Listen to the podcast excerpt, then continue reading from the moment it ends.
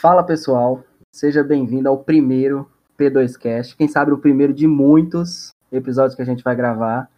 Estamos aqui para compensar como? Já com o pé na porta, falando do Liga da Justiça, Liga da Justiça 2017. Esse filme que foi uma bomba, né? Quando lançou, uma bomba literalmente. E para comentar essa, esse filme, eu tô aqui com meu parceiro, meu xará, Pedro. Vai daí, irmão. Antônio, Antônio, só para deixar claro aqui, tá? É, deixa, deixa, deixa, deixa eu me, me reformular minha frase aqui. Meu parceiro Pedro Antônio. Obrigado pela deixa. É, quem sabe esse não pode ser o primeiro podcast de muitos, né? A gente tá fazendo aqui uh, por obrigação nenhuma, a gente só quer se divertir. E, É. eu sou pique Marcelo Hessel mesmo, meu irmão. Falo rasgado. É, e vamos, vamos, vamos deixar bem claro aqui. Estamos fazendo aqui para se divertir. Você é haterzinho, se vier me xingar, me xinga no meu Instagram, no meu Instagram claro, Zero Pedro Antônio. Aproveitam e sigam, lá, e sigam muito lá. Tamo junto. Beijo em vocês. Arroba PUHLC19, segue lá também. É, para para explicar já também o nome do podcast, P2, obviamente, que é a dupla dinâmica aqui, a dupla dos Pedro, tá explicado de onde é que veio o nome. Mentira, achei que era pedra e pau. Ah, você jura, cara? Pô, Poxa, minha vida foi uma mentira. estraguei a surpresa, como assim? Poxa, tá bom. Mas vamos lá, entrando no, no assunto direto desse primeiro episódio, que é o Liga da Justiça de 2017, que era para ser o maior filme do universo da DC, o maior filme de super-herói da DC, mas que quando estreou foi a bomba que foi, né? Um, um monte de problema no- na pós-produção, um monte de problema, problema nos bastidores, e chegou aquele filme que assim Não é isso, não é aquilo. é, é aquele filme literalmente Frankenstein, vamos dizer assim, que tem, par- tem- tem parte de um, tem parte de outro e ninguém sabe ao certo o que, que queriam fazer no E- final. E não acaba sendo nada, ele não é impactante, ele não é empolgante, ele é só mais um filme de super-herói que jogaram ali pro cinema pra tentar ganhar dinheiro e nem isso conseguiu. É, não tem. cê- cê- assim, a gente vai tentar nesse, nesse, nesse primeiro episódio encontrar coisas boas no filme, né? Vamos. Vamos criticar também ele, mas vai ser um pouquinho mais pra frente, sabe, no próximo episódio. Mas aqui a gente vai tentar ser- fazer uma análise mais assim, tentar achar coisa boa no filme, né? Que por mais que seja uma bomba, tem algumas coisinhas que a gente achou interessante. Bom, vamos começar então, já vou chutar o balde, pode? Manda bala, velho. Aqui tamo, Beleza, então. tamo- Já vou Pode começar aqui. sentar a porrada. Já vou começar aqui com a cena do Batman em Gotham. Vou começar aqui, porque Não, não, não, não tem como não, não falar, né? Vamos combinar. Não tem. Por incrível que pareça, eu gosto dessa cena. Por mais que ela tenha sido gravada pelo Joss Whedon, a gente sabe que ela foi gravada pelo Joss Whedon, mas por que, que eu gosto dessa cena? Ela começa com um ladrão à noite em Gotham, assaltando.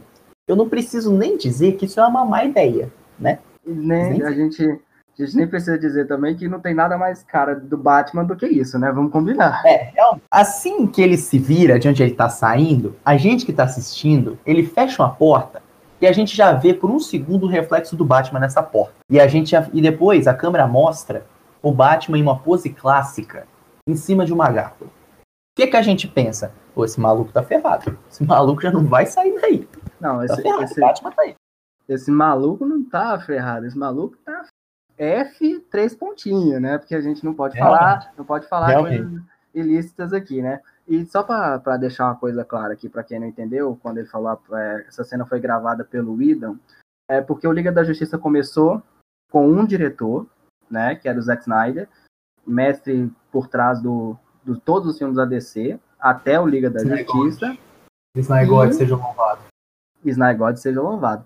E em dado momento da produção do Liga da Justiça, ele foi tirado e entrou o Joss Whedon, que é outro diretor que entrou com uma visão diferente. Por isso o filme foi uma, uma grande bomba quando lançou. Exatamente. A, a grande, a grande.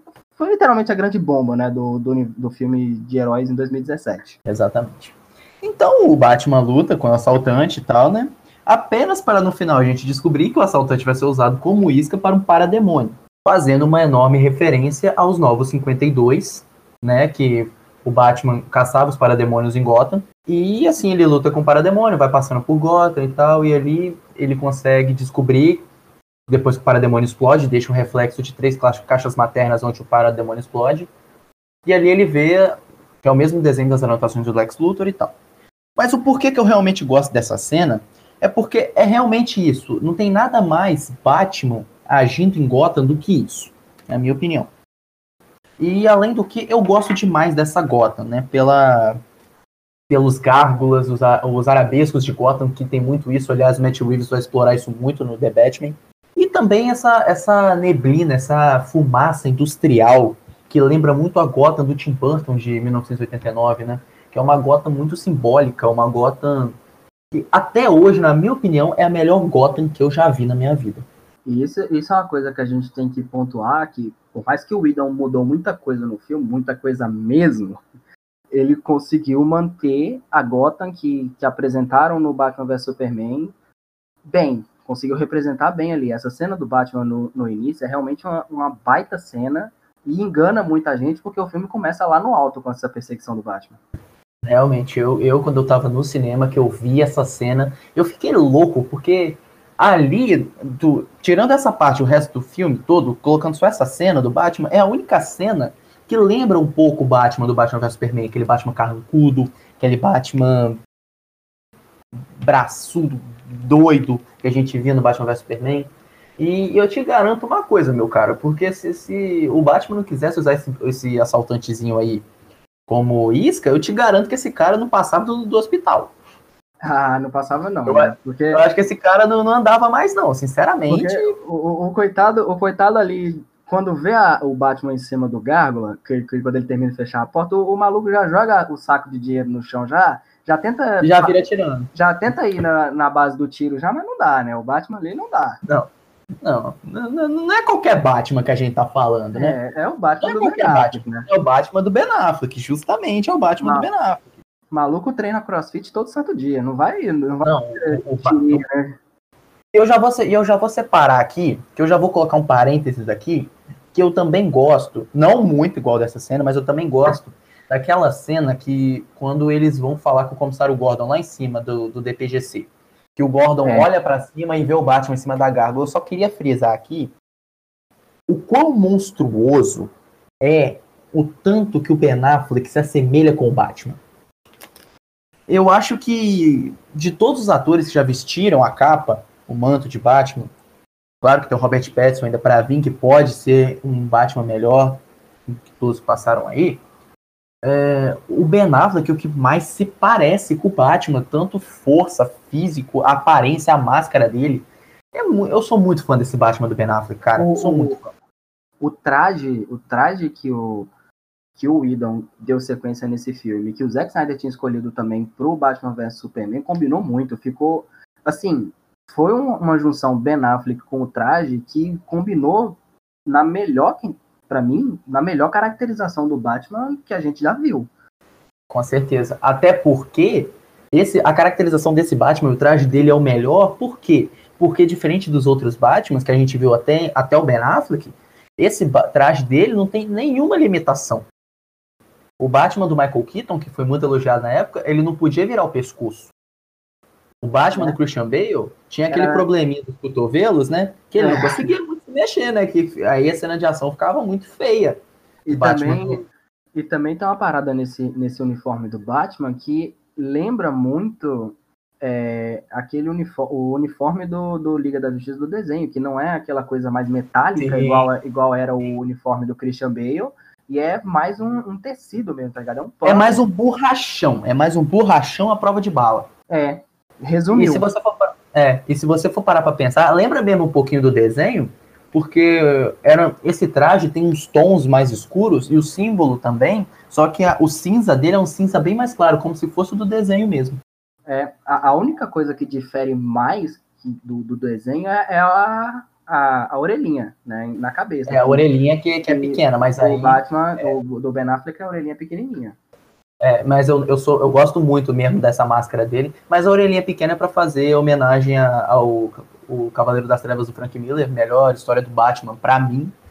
E vamos, já, vamos deixar claro aqui que não foi o Whedon que fez isso, foi o Zack Snyder não, só deu Zack um Ctrl C, só deu um Ctrl C, Ctrl V pro, pro Liga da Justiça. Sim, exatamente. Já podemos ir para a segunda cena? Segunda cena não, né? É mais um um fator do filme. Podemos, manda bala. Sim, senhor. Então tá, a segunda coisa que eu mais gosto nesse filme é o Superman. Hum, Gosto bastante do, do Superman Aí. nesse filme. Aí você aí cê tá de sacanagem comigo.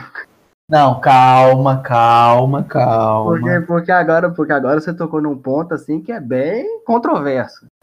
Não, calma, calma. Não vou falar do CGI. Calma.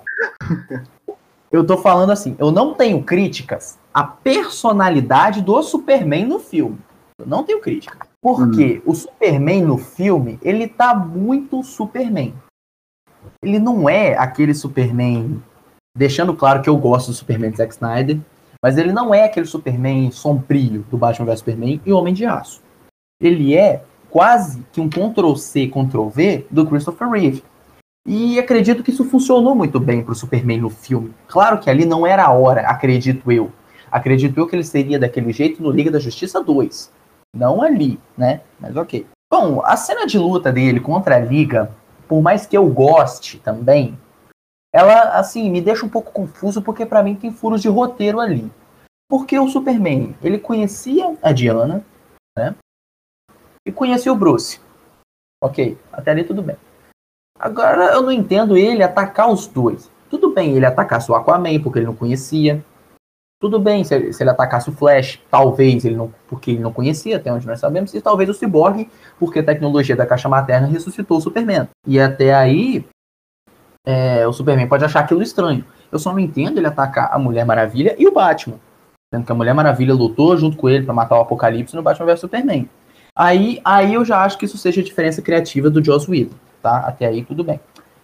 Mas e tem outra crítica também ao, ao Superman aí, mas assim, que ele é jogado na batalha final de qualquer jeito. Ele não tem uma, uma entrada triunfal. Porque, cara, é o maior herói de todos os tempos. Ele precisava de uma entrada triunfal naquela batalha para realmente dar esperança que os heróis iam conseguir. Tudo bem que o Lobo da Steppe não assustava nenhuma criança de 7 anos, tudo bem. Mas naquele universo centrado ali pelo Joss Whedon, o Lobo da Steppe era uma ameaça imponente, tanto que ninguém ali conseguia derrotar. Tanto que eles precisaram reviver o Superman para conseguir derrotar, né? E Mas- jogar o Superman na batalha final ali, para mim, ficou muito, assim, meh. Mas também ali na batalha final, ele mostra que o que a gente mais quer ver, né? Porque o Superman realmente, ele é mais forte que todo mundo. Ele tem esperança, ele tá otimista, ele desvia do soco do Lobo da Steppe, sorrindo. E ele dá, ele precisa apenas de, dá pra contar isso no filme, de quatro socos, um raio laser e um sopro pra derrotar o Lobo da Steppe, entendeu? Não é precisa muita coisa pra ele. Então ali você percebe que ele tá poderosíssimo. Eu gostei muito do Superman no filme. É, isso que você falou da, da personalidade dele quando ele volta, eu concordo. Realmente, ele volta. É, o, o Joss Whedon ele tentou fazer o que o que o Superman era. Ele tentou fazer o Superman ser uma- uma- um símbolo de esperança. A volta dele na, na, na luta contra a Liga da Justiça tem bastante furo ali. Tá ligado? Tem uns negócios ali que você. Tipo assim, beleza, o cara voltou e tudo mais, mas só porque foi a, tec- a tecnologia da caixa materna, então, ah, o cara ia ficar doidão daquele jeito só pra sair na porrada com o Bruce e, e com a Mulher Maravilha. Com o Bruce até que vai, porque já tinha a tretinha dos dois do, do Batman vs Superman, mas não, não, não encaixa muito bem, sabe? Realmente não encaixa. A- até que a tretinha dos dois foi até resolvida, né? Assim, resolvida entre aspas, né? Claro que ainda havia um pouco de divergência entre os dois, mas já tinha sido meio que resolvida.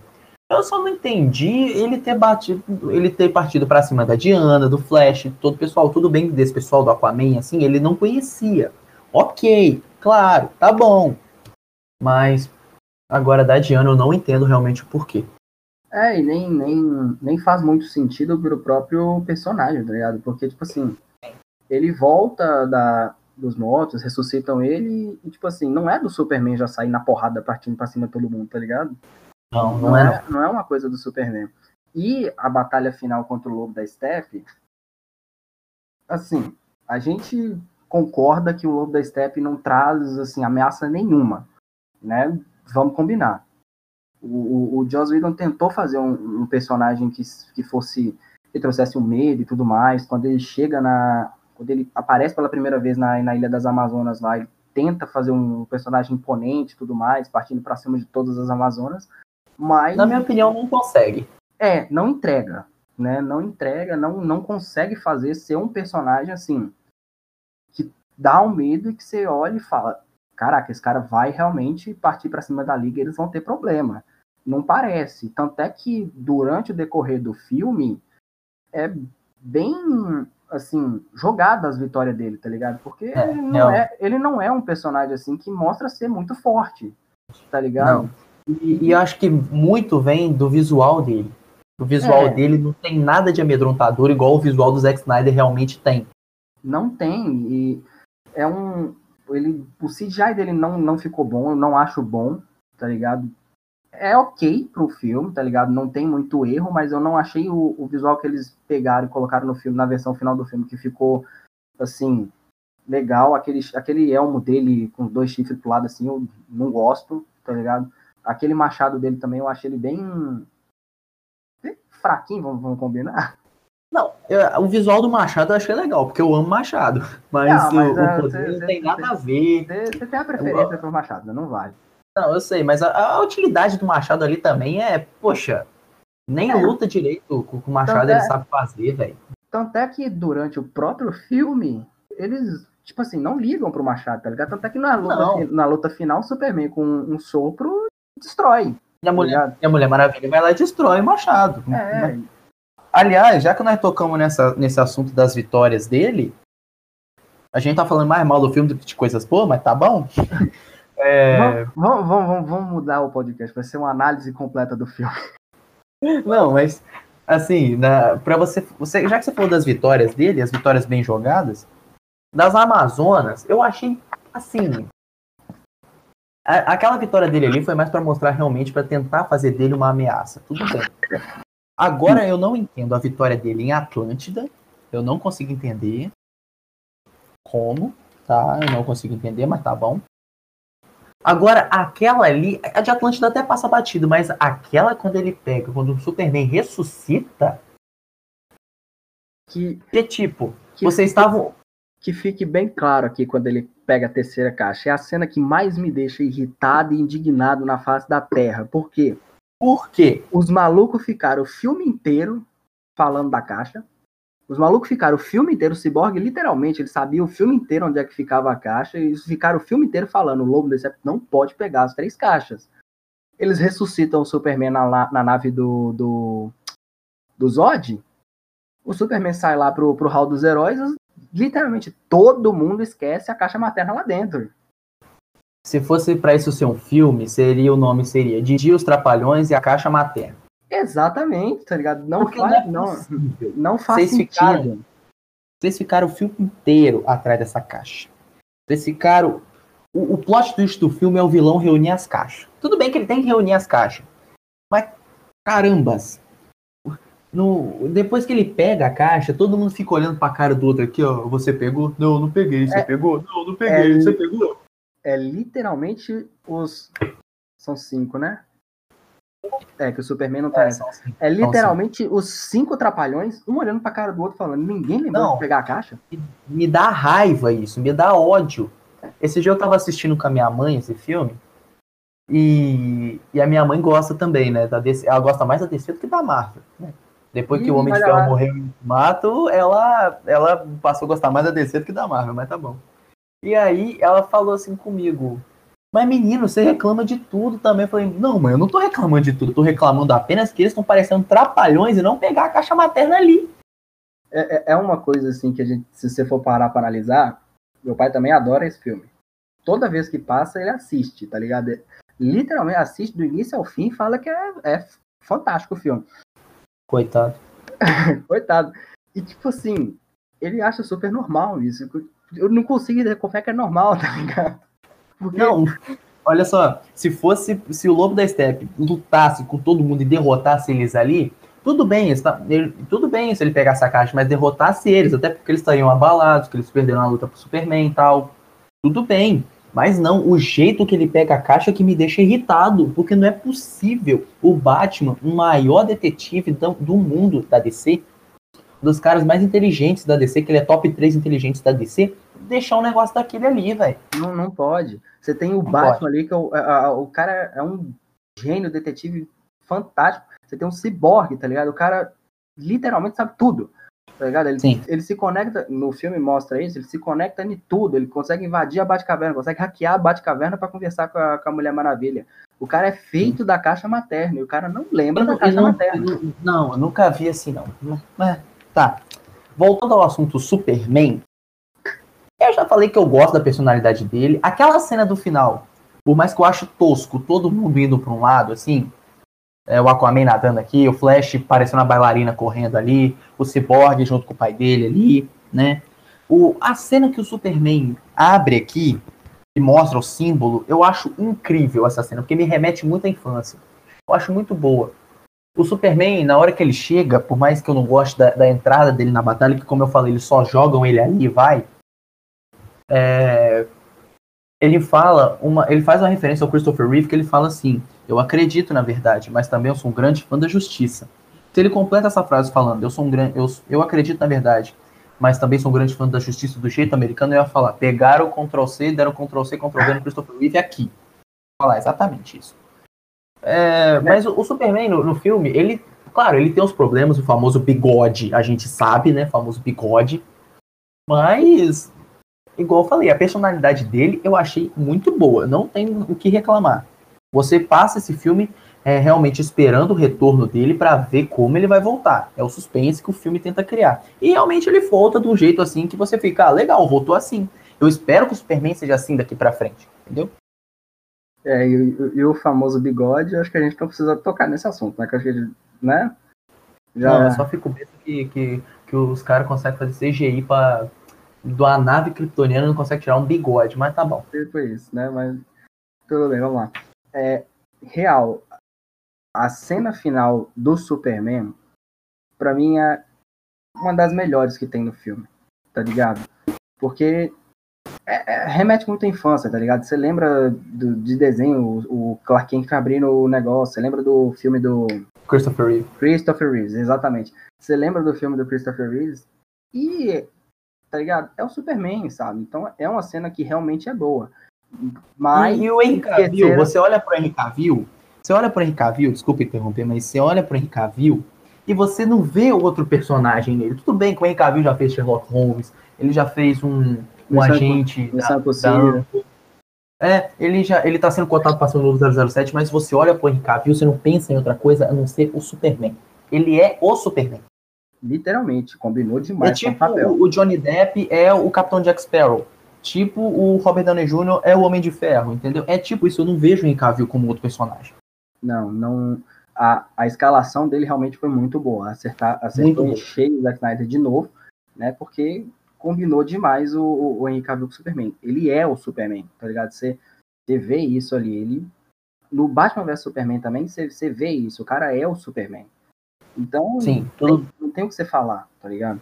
tudo bem que, que, ele, que ele tem aqui, aquele dilema dele no filme lá, mas quando ele é pra ser o Superman no filme, ele é. Tanto naquela cena que ele vai salvar a pessoa da enchente, e ali sim eu queria que tivesse uma cena igual no Liga da Justiça do Zack Snyder filmando o Superman aqui de baixo, entendeu? Ali você olha pra ele e fala: caramba, é o Superman, entendeu? A salvação, a esperança. E por incrível que pareça, mesmo não tendo essa cena, pra quem não conhece muito do universo DC, só vai lá pra assistir o filme porque viu o desenho, entende que o Superman vai tá passando a esperança, entendeu? Que ele é o símbolo de esperança. Eu achei legal isso, por incrível que pareça. É, a única coisa que me deixou com raiva nessa cena foi não ter botar o tema clássico do Superman, né? Por incrível que pareça, tem. Não, mas um pedacinho, tá ligado? É, um pedacinho. tem- Tem, um tem- pedacinho na luta contra o Flash. Ele luta contra o Flash, que aliás é muito boa a cena. Assumo, é muito boa. Tem um pedacinho lá que é só o tan, tan, tan, tan, tan, tan, É. tan. Beleza, só tem isso. Aí quando ele chega, aí quando ele tá lá com a versão Clube da Step, aí começa tan, tan, tan, tan, tan, tan, tan, tan, só isso. Não tem mais nada, é só isso. Isso que me deixa com raiva, velho. Porque, tipo assim. Os velho, caratista. O tema é seu, tá ligado? O seu personagem é seu, você pode usar. Não tem, você não tem, você não tem nada te impedindo aí de colocar o tema, tá ligado? Os caras provocam com o tema. Os caras. Ah, eu vou É. botar esse pedacinho, mas não vou botar o tema todo, não. Vou botar o tema do Batman aqui, mas não vou botar ele todo, não. Eles ficam assim, entendeu? Eles Isso me ficam- dá ódio também. Eles ficam te atiçando, tem no, no, É, no- o tempo todo. na cena com, com o Flash, tem no, no, no- na batalha contra o Lobo da Steppe, fica te atiçando o tempo todo pra colocar, só que não coloca. tá ligado?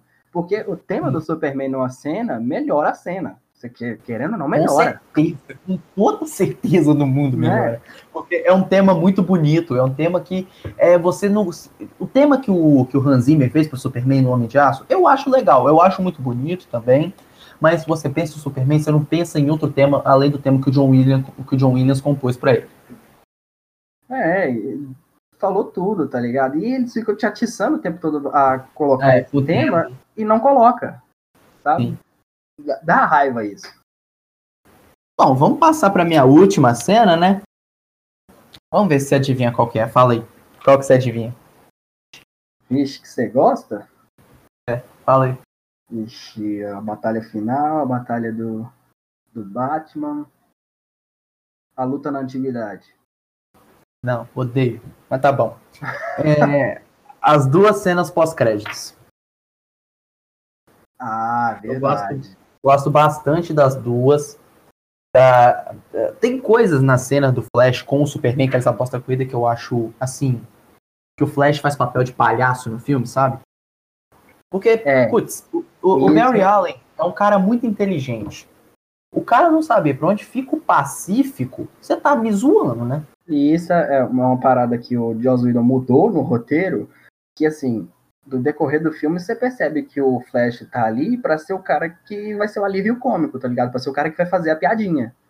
Assim, tem a diferença entre você ser o alívio cômico e, o cômico e você ser um pateta. É, isso que o Joss Whedon não entendeu no filme, tá ligado? Porque Por exemplo, vamos O- botar aqui o, o Vingadores 1 que o Joss Whedon dirigiu. O alívio cômico do filme é o quê? É o Tony Stark. é, mas aí, né? Eu sei, tá. Beleza, mas você vê o Tony Stark uma hora, a qualquer hora se passando por pateta? É, é, esse é o problema, tá ligado? O, o Flash não, durante o filme inteiro é ele fazendo piadinha, tá ligado? Tem a- aquela parte que o que o bate-sinal aparece quando o comissário Gordon chama o Batman, tá ligado? É tipo assim, é desnecessário o, o diálogo, tá ligado? Ele fala, ah, o bate-sinal, então quer dizer que você tem que pegar a fantasia lá, sabe? Porra, não precisa, né? Tipo, desnecessário. É porque não fica explícito se, se quantos anos ele tem. Na minha opinião, se fosse pra botar um flash, tinha que ser um flash já em pelo menos um pouco é, experiente. Não tinha que ter botado uma criança, igual fizeram na Marvel com o Homem-Aranha. É, Tá bom. não fica muito explícito. E também, outra coisa que o Joss Whedon mudou no filme que acabou ficando ruim. Não exploraram muitos personagens, né? Não. É, é uma parada que a gente pode discutir depois, mas continua na cena aí. Tá, aí ele tem aquele diálogo com o Superman e tal, e é um diálogo assim bem descontraído, como eu disse, ele fala do Pacífico, tudo bem, na hora eu achei graça, porque tava no calor do momento. E depois revendo não acho tanto. Mas eu gosto da cena porque é, faz uma referência à série animada do Superman, que tem uma corrida realmente do Flash e do Superman. E é muito quadrinhos isso. E, e acredito eu que o Flash ganhou essa corrida. Até porque se o Flash não, se o Superman fosse mais rápido que o Flash, o Flash não tinha utilidade na liga. Vamos ser sinceros aqui, né? É, e você falou uma parada que é verdade. Tem cenas que, nesses filmes de super-herói que a gente tem hoje em dia, que é literalmente você dá um Ctrl-C, um Ctrl-V nas histórias em quadrinho, tá ligado? E essa cena, essa disputa do, do Flash com o Superman é quadrinhos total, tá ligado? Sim. Assim como a cena do Batman no início. Exato. Assim como a cena do Batman no início e tal. E, e a última cena, que é a do glorioso Slade Wilson, que eu achei animal quando eu vi no cinema. Eu achei incrível. Toda a armadura dele, do Exterminador, muito bem feita, lembrando muito a franquia Arkham. Eu eu queria ter visto muito esse Exterminador em ação, porque ficou muito perfeita a armadura nele. É, parece que, tipo, o Zack Snyder é exatamente é o Ctrl-C, Ctrl-V, né? Que ele deu no Exterminador do Arkham e trouxe aqui pro cinema. É exatamente isso. Ficou muito E- boa, cara. E é verdade, a gente tem que concordar. A cena, a, quando. É porque ele vai aparecendo aos poucos, né? Que quando ele aparece. Quando começa a cena, ele tá indo no, no botezinho lá pro, pro A, cama- a né? câmera tá de trás, você só vê as faixas balançando É, você vê só as faixas balançando e um pedacinho da, da, da espada. da máscara.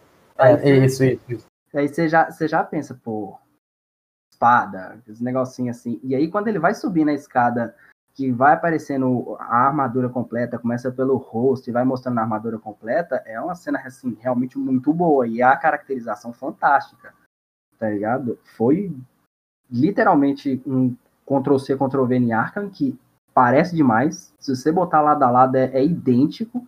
E escolheram um ator para fazer, que é o Dio Maganiello, que combinou demais com o personagem também. É muito parecido. A semelhança é impressionante. Não, na hora que ele, na hora que ele tirou a máscara ali, eu pensei, ó, o Zack Snyder escolheu esse cara.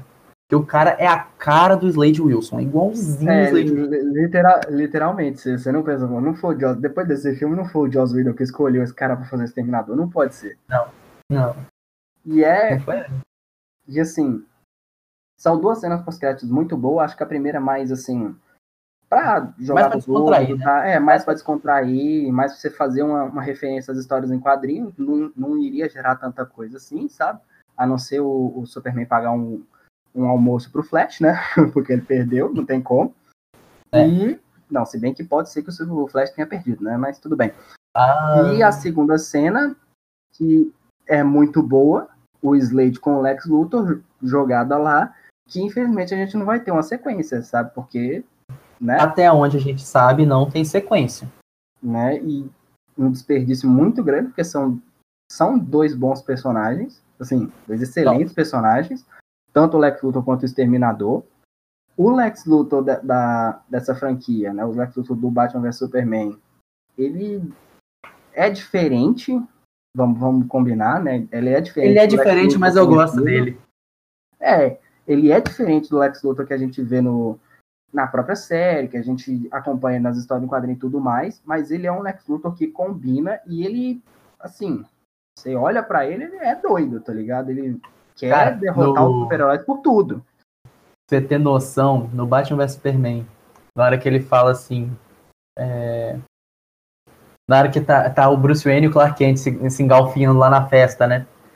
Aí ele chega assim, ó, Senhor Wayne, nossa, Clark Kent, Planeta Diário. Olha, boa, boa noite, boa noite. Ele aperta a mão do Clark Kent e ele fala, nossa, que aperto de mão forte! Aí ele dá um tapa no peito do, do, Clark Kent dizendo, não quer puxar briga com esse cara, esse cara é forte. E você pensa, caraca, mano, eu nunca achei que o Lex Luthor ia ser um alívio cômico.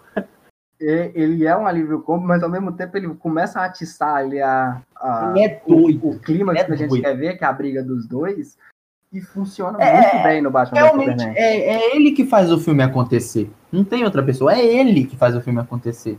Porque ele é o responsável por tudo ali no Batman vs Superman. E, e, e, tem um cara que eu vi na internet uma vez que ele falou: é. Olha, o Lex Luthor, o negócio é o seguinte: ele fuma, ele cheira o pó dele lá e ele faz tudo o filme acontecer. Faz tudo, faz tudo, faz tudo, faz tudo, faz tudo, até o apocalipse. Ele vai fazendo. E é, realmente, ele vai fazendo o filme acontecer. E no Liga da Justiça, na hora que aparece o Exterminador lá, tem uma referência muito legal que ele tá usando o terno do Gene Hackman, que foi o, o Lex Luthor do Superman de 1978, do Christopher Reeve. Sim, fiquei sabendo desse easter egg depois de um tempão que o filme lançou. Ficou, melhorou ainda mais a cena. Que, voltando, né, é muito jogada porque, tipo assim, você tem ali uma referência clara a eles querendo montar a própria super equipe dele, na super equipe de vilões, Sim. no cinema poderia ficar uma parada muito boa, principalmente pela caracterização. Se fosse bem dirigida. Exatamente, sem Joss Whedon. Caraca! na lata, sim, na lata. Que fica jogada porque depois da bomba que foi o filme, mudaram tudo e a gente não faz ideia se vai ter é, a, o Exterminador. Essa cena, assim, para mim, ela foi jogada com aquele propósito. Você, a gente errou nisso, mas será que eles vão acertar no próximo? Será que no próximo eles vão acertar? A cena para mim foi jogada desse jeito. Eu acho que, tipo assim, acredito eu que quem tenha feito a cena possa ter sido o Joss Whedon. A escolha do, dos personagens, não. Isso a gente tem que deixar bem claro, porque o próprio Zack Snyder depois já compartilhou que o Exterminador estaria no filme originalmente. Mas, é, é tipo assim, é tentando atiçar o fã, tentando atiçar as pessoas, tipo assim, ah não, isso aqui foi mais para baixo, o próximo a gente vai tentar melhorar. O que para mim é uma decisão horrível deles, mas, né, paciência. É, se, se, se, você for parar para pensar, não faz sentido, porque você estragou o, o filme da maior super equipe da DC E- Da maior super equipe da DC, não, da maior super equipe da história. É, vamos, vamos, deixar, vamos combinar isso, né? A maior super equipe de todas. Os Vingadores estão famosos hoje em dia, mas a Liga da Não, Justiça é, é, é realmente. mais há um tempo, né? não, muito mais, cara, muito mais. né? Então, tipo assim, eles jogam ali para tentar atiçar o fã a querer ver mais para frente, tentar mostrar que eles vão melhorar, fazer uma coisa melhor, mas estragaram um filme que poderia ser fantástico, né? Crianças de hoje, que eu lembro quando eu fui pro, pro cinema assistir, eu lembro que foi criança, né? Foi uma criança de 11, 12, 12, até 8 anos. Essas crianças, eu acho, que não tiveram contato com aquele desenho que a gente teve, desenho da Liga mesmo, que trazia uma abordagem adulta, mas ao mesmo tempo era um desenho para criança. Hoje, as únicas referências da DC que as crianças têm é Jovens Titãs em Ação, é, Liga da Justiça, Ação. Então, É- pra- é pra um- gente que tem aquele, aquele, que assistiu o desenho, tem aquele desejo de ver aqueles personagens em tela, poxa, quando a gente vê acontecer, a gente fica maravilhado. Mas depois a gente vê que o filme é ruim, a gente fica triste. É, é um A gente que é mais fã, né, fica triste. Porque tem gente que assistiu que achou legal. Eu respeito, ok. Você achou legal? Tudo bem. Mas eu que cresci com isso, essa não é a DC que eu cresci com ela, não, cara. Vai me desculpar, mas não é não. É, exatamente, deixando assim bem claro que a gente não tá aqui querendo diminuir a opinião de ninguém. Se você gostou do filme, beleza, né? A- Gostou, problema seu. é, é a, sua, a sua opinião, a gente não vai querer mudar isso, a gente só está apresentando o nosso ponto, que, como o Pedro colocou muito bem, a gente cresceu vendo esse- esses heróis, tá ligado? A gente cresceu vendo o, o desenho da Liga da Justiça, que era uma abordagem mais adulta, mas ao mesmo tempo não era assim tão adulta, sabe? Tinha coisa ali que era uma complexidade assim maior, mas a gente como criança conseguia entender porque o desenho passava bem. E a gente cresceu vendo esse- esses caras, tá ligado? Cresceu vendo esses super-heróis. E quando a gente vai pro cinema, assim, expectativa muito alta, porque é a Liga da Justiça, né?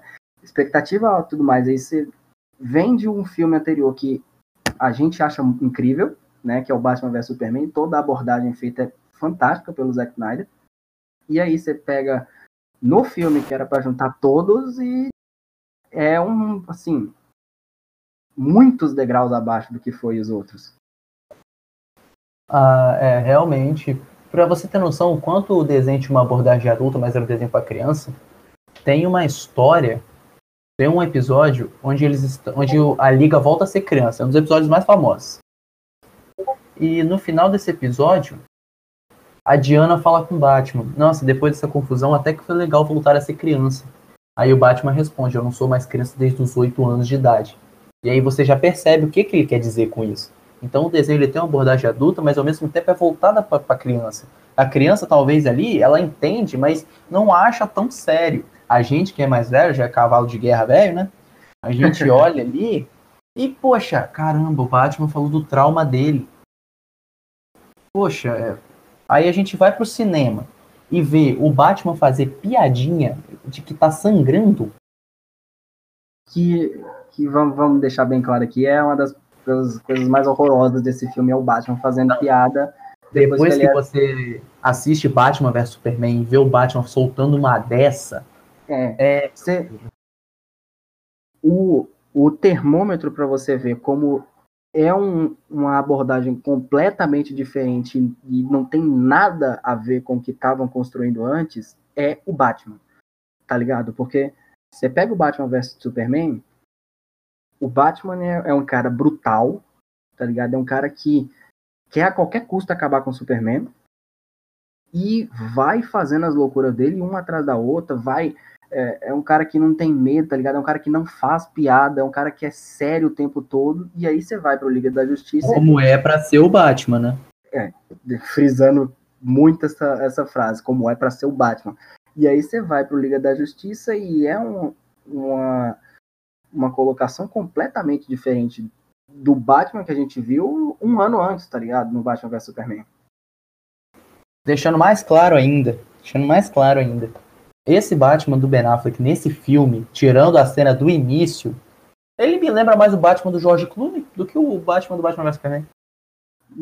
É, conseguiram estragar o, Batman do Ben é, Affleck, cara. Como é assim, triste sabe? você falar isso, entendeu? Porque a, o que eu acho que vai acontecer no Snyder Cut? O Batman ficou arrependido pela morte do Superman, ficou mexido, a gente vê isso.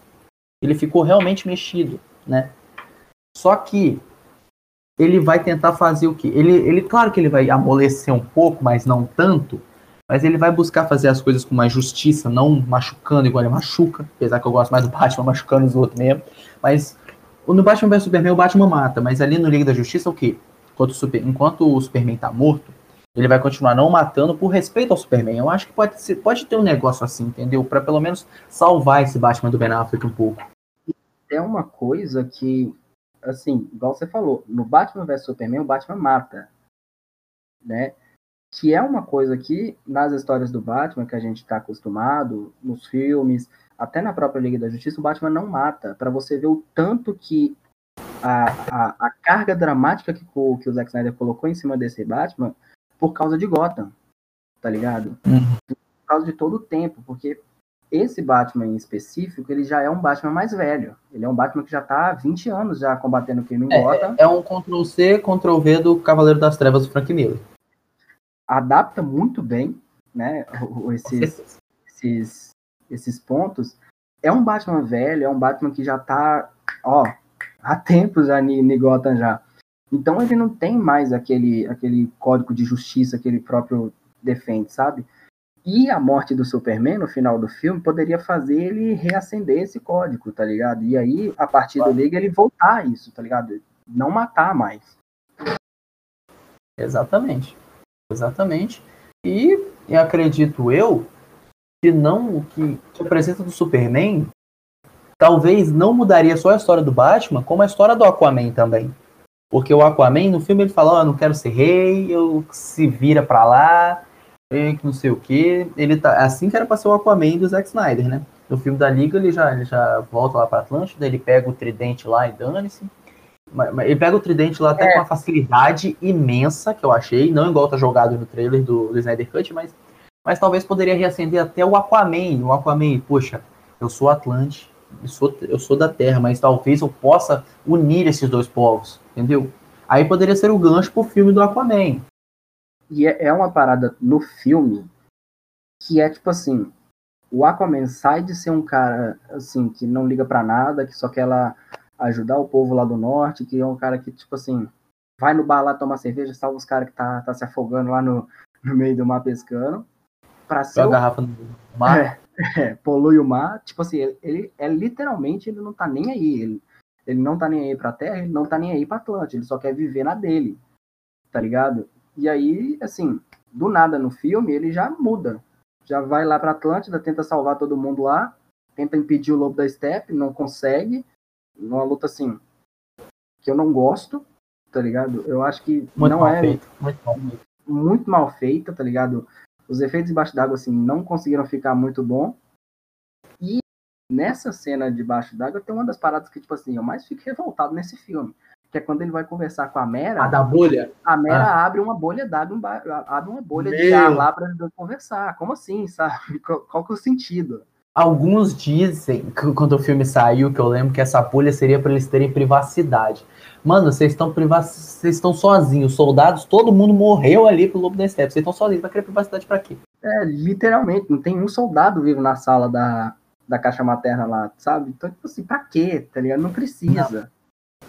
E aí, tipo assim, ele fala lá, eu, eu não sou rei, não sei o que e tudo mais, e aí a Mera fala da mãe dele, assim, do nada ele muda para querer defender a Atlântida, tá ligado? Sim, foi muito jogado ali, não teve nenhuma profundidade, é. alguma coisa assim. E aí. Tudo bem que, que, que, dessa, que não jogaram essa profundidade, saiu o filme do Aquaman, ficou maravilhoso lá. Exatamente. Graças... Tudo bem, tem uns prós e tem os contras. Amém que a gente teve um James Wan da vida pegando o Aquaman e fazendo um filme que é fantástico, né? Não, filme maravilhoso do Aquaman. Se vir falar mal do Aquaman, eu vou bloquear, hein? Aí a gente vai ter problema. Não, não fala mal do Aquaman bem não. Mas o. E, e, o caso do Cyborg também, que do, desse filme fracassado, tem um personagem que eu gosto, que eu gostei, assim, que deu um lapso, assim, de personagem, de personalidade, foi o Cyborg. Porque o Cyborg, tudo bem, ele ali no começo dele, que mostra ele como uma máquina, ele não se aceitando, aquilo ali eu achei legal. Mas depois, assim, foi muito rápido o que acontece, que, que o Cyborg, é, ele já já vai lutar pelo bem, já não liga que ele é um cyborg mais. Do, não teve nem 15 minutos que ele falou que ele não gostava de ser uma máquina, ele já falava. Aí eu, ele já fala, eu já não, eu gosto de mim mesmo, eu não penso que eu sou um monstro. Poxa, 15 minutos, cara? Tudo bem, o filme tem lá suas duas horas. Era para ser um filme de 2 horas e 40, né? Mas sofreu um corte absurdo e isso afetou muitos personagens, né? Não só o Cyborg, mas muitos personagens. Mas, assim, eu acredito que o Cyborg foi o mais afetado por causa, por causa de, tipo assim, a gente acompanhar as próprias declarações do Zack Snyder depois de que ele seria, tipo assim, a peça central no filme. Que se você, se você for parar para pensar, faz sentido, porque o Cyborg, ele é feito da caixa materna, sabe? Ele nasceu, ele foi, o pai dele salvou ele com a caixa materna. E a, a, a parte, quando ele aparece pela primeira vez, dele se relutando ali, dele não se aceitando, é realmente boa, tá ligado? Essa, essa, esse conflito dentro dele, porque se você for parar para pensar, é um conflito absurdo que ele tá ali dentro, tá ligado? Porque ele não é mais ele mesmo, ele tem é, ele virou um robô completamente e dentro dele tá todo momento a caixa materna falando com ele, tá ligado? Sim, exatamente. E lembra muito também o próprio Cyborg do Jovens Titãs um pouquinho, que ele é um personagem assim mais mais é, mais não rancoroso seria, mas tipo assim, mas um personagem mais fechado, tá ligado? Um personagem que tipo assim, ele não vai sair fazendo piadinha, tá ligado? O, o Cyborg dos Jovens Titãs, não os Jovens Titãs em ação, pelo amor de Deus. Mas o, o Cyborg jovem, dos Jovens Titãs de verdade. É, os Jovens Titãs clássico, aquele desenho maravilhoso que tinha. O, o Cyborg, o começo dele, durante os seis primeiros episódios, foi ele fechadaço. Era um cara ali que para ele confiar, ele demorou, ó, demorou ó, pra confiar nos outros, entendeu? Esse, igual eu falei, mas é, o Cyborg sofreu bastante, né, com o corte que o filme teve. Com duas horas, poxa, pouca gente, acredito eu, que já não, que não acha. Porque você tem no filme, você tem Batman, Superman, Mulher Maravilha, Flash, Aquaman, você não vai se importar lá tanto com o Cyborg. Vou ser sincero, né? Mas eu acredito que, que como o Zack Snyder falou que o Cyborg teria, era o coração do filme, é, você já imagina, né, do que vem. O pessoal já... talvez gostaria mais dele. É... Você já imagina que, tipo assim, a história que estava planejando para ele dentro do filme era algo Sim. muito mais era trabalhado. Muito mais era algo muito mais profundo. É algo muito mais profundo, algo muito mais trabalhado que faria a gente, como espectador, entender o personagem e, tipo assim, criar uma afinidade com ele até o final do filme, tá ligado? Sim. E, e a gente vai ver tudo isso agora no Snyder Cut, graças a Deus. Graças a Deus mesmo, porque, né? E é um, o negócio que você falou da, da equipe é um filme de duas horas. Tá ligado? Você tem Batman, Superman, Mulher Maravilhas, Flash, Aquaman e Cyborg. São seis personagens. Nesse filme, três deles estavam fazendo a estreia, tá ligado? Que é o Flash, o Aquaman e o Cyborg. A primeira vez que eles estavam aparecendo. Então, e quais desses três aí teve o melhor desenvolvimento? Fala pra mim. Cara. Nenhum. É. O melhorzinho foi o Cyborg. O melhorzinho, assim, que a gente pode dizer que teve um desenvolvimento, assim, mais ou menos é o Cyborg. Tá ligado? Porque ele... o Aquaman, você, não, você, você só mostra aquele nada, você não mostra Atlântida, você não mostra nada. O Flash, você mostra o pai. De quem é fã do Flash, das histórias, conhece a história, sabe porque o pai tá preso, né? Ele sabe que o, o Flash Reverso existe nesse universo, até onde a gente sabe, né? E, mas não tem tanto desenvolvimento ele. E o que tem mais desenvolvimento ali é o Cyborg. É, o, o Cyborg, tipo assim, eles começam mostrando aquele. Ele tendo uma, uma crise com o pai dele, né? Que faz todo sentido, ele não se aceita como sendo cyborg, ele não aceita o que o pai dele fez para salvar ele. Então você tem ali um, um, um, desenvolvimento, por mais que pequeno, da história dele em si, tá ligado? Por mais que com o andar do filme não mexam tanto nisso, né? Deixa mais de lado depois que acontecem os eventos lá, ele é o que melhor trabalhado ali, sabe? Sim. E a parada que você falou do Flash, a, a, cena dele com, com o pai dele, quem é fã do Flash gosta, tá ligado? Porque é muito do Flash aquilo ali, ele tá indo lá conversar com o pai dele, tá ligado? De, de o pai dele na prisão, né? Então, é uma o diálogo dessa cena é bom, tá ligado? O Flash querendo, assim, ter uma aproximação com o pai dele e o pai dele falando assim: me deixa, sabe? Me esquece, eu tô sendo um peso para você, eu tô te atrapalhando no seu negócio. E o Flash, que sabe, né, que o pai dele é inocente, tá lá injustamente, tentando mudar esse, esse pensamento do pai dele, sabe? É, um, é a, o diálogo dessa cena é muito bom. E os dois, os dois atores não. O Ezra Miller eu acho que não combina muito com o Flash, mas o ator que escolheram para fazer o pai do Flash combina muito. Realmente, combina demais. Ele tem a aparência até do pai do Flash de uns quadrinhos, ele até aparece bastante. Mas vamos lá. Real, o que você separou de, de, de bom pra gente aí? Olha, um já foi, que é essa cena do Barry conversando com o pai dele, que eu realmente gosto. a gente aí já discutiu, a gente já fez a transição aqui sem saber. Exatamente. Outra cena que eu gosto, outra, outra cena não, outro, outro diálogo dentro do filme que eu gosto é o Cyborg com o pai dele, que a gente já falou também. Que... Nossa, então, pô, vai acabar agora o podcast. Não, tem mais três aqui ainda. Nossa! Continua, vai na fé. Acredite se quiser. Mas a cena do Cyborg com o pai dele conversando a primeira vez é realmente assim. dá um impacto no personagem que depois não é muito Não é emocionante, mas a gente percebe que o Cyborg vai, ia ter esse impacto de um jeito ou de outro. Exato, sabe? Pelo Tem... menos eles foram fiéis com a história de um personagem. Tentam, é, é, Tenta não, jogam uma carga dramática em cima do personagem, mas que depois não é bem trabalhada, né? Sim. E outra cena que eu acho assim, o diálogo dela muito bom é a do Batman com o Alfred quando eles estão no avião indo atrás do da, da liga, indo atrás dos personagens, sabe? Eles dois é, conversando sobre esse mundo de agora, né? Que tem muitos, muitos heróis, tem pessoas é, voando, pessoa caindo do céu, pessoa como o, o Cyborg, tá ligado? Parte mecânica e tudo mais, e ele relembrando a gota antiga, tá ligado? Que ele fala do, do pinguim, tá ligado? Os pinguins, aquela ali foi uma referência muito boa. Essa, essa referência para quem é fã do Batman, para quem gosta do Batman, mano, é fantástica, tá ligado? Os pra quem assistiu os pinguins Batman Retorno, é, que para quem assistiu Batman Retorno, tá aí a referência dos pinguins explosivos. É muito boa, tá ligado? Eu, eu acho o diálogo dessa cena muito bom. E, aqui já também pontuando, um dos melhores personagens do filme é o Alfred do Jeremy Irons, né? Querendo ou não, é, você tem o Jeremy Irons você tem o resto.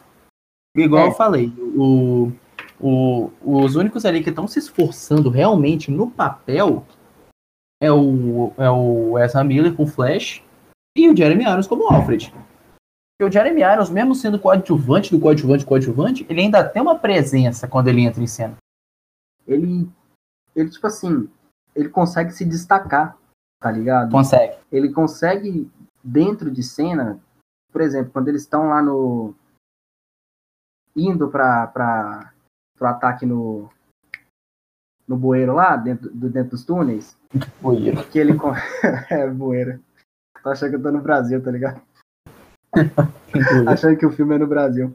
Mas quando eles estão tá lá, indo lá dentro dos túneis que ele controla o, o, o negócio do Batman lá, é massa, tá ligado? Ele se destaca ali. Sim. Que o, o Cyborg faz até a piadinha com ele, né? É, que o Cyborg faz a pegadinha. Relaxa, filho, eu tô aqui, pode ficar tranquilo. Aí ele, como é que você sabe meu nome, tá ligado? Como assim?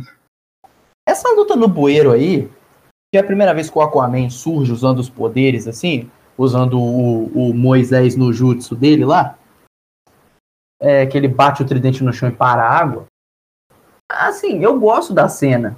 Eu acho muito legal a cena do Aquaman chegando, mas é, é, é, é a cena inútil, né? Vamos dizer assim, que precisava apresentar o Aquaman de uma forma no filme, ele já partindo pra ação. Mas, pô, podia apresentar ele já lutando ali, né? Podia botar uma cena de ação, porque o Aquaman não tem muita cena de ação nesse filme. Tem aquela luta lá em Atlântida. Que depois é ele, só vai, ele só vai lutar de novo contra o Superman que, que tipo assim. Depois tem. Essa luta, essa luta de Atlântida não é bem uma luta, né? Porque, tipo assim. Não, é, é mais um couro que ele toma. É, ele, ele bate em dois, para, dois parademônios lá, eu acho, e, tipo assim, joga o Lobo não. da Steppe pra longe e é, é acabou, isso. né? Que o Lobo da Steppe depois é. dá, uma, dá uma, uma coça nele que nem faz sentido. É, isso mesmo. E aí, depois do, do da, que ele tomar a surra do Superman, ele só vai lutar mesmo lá no final, que ali sim tem uma cena de ação dele muito legal, que é ele contra ele ganha de dois para demônio, ele finca o tridente mais um, aí o Cyborg pega, ele joga, ele joga o tridente mais um, e lá ele surfa em cima do parademônio. Aquela cena eu acho animal. E combina muito com o Jason Momoa aquela cena. Mas, mas são, assim, sequências de ação, assim, que você não guarda uma, né? Você não, você, você não sai do cinema falando, caraca, olha a cena de ação que o Aquaman teve, que massa. É, não, Não é, é igual no filme dele, né?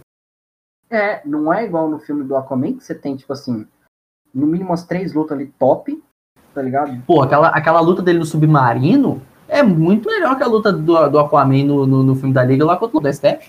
É, sabe? Então, é tipo assim, você tem três cenas de ações no Liga da Justiça, vamos, vamos colocar assim, que é a, a do nos túneis, a do Superman e a batalha final, né?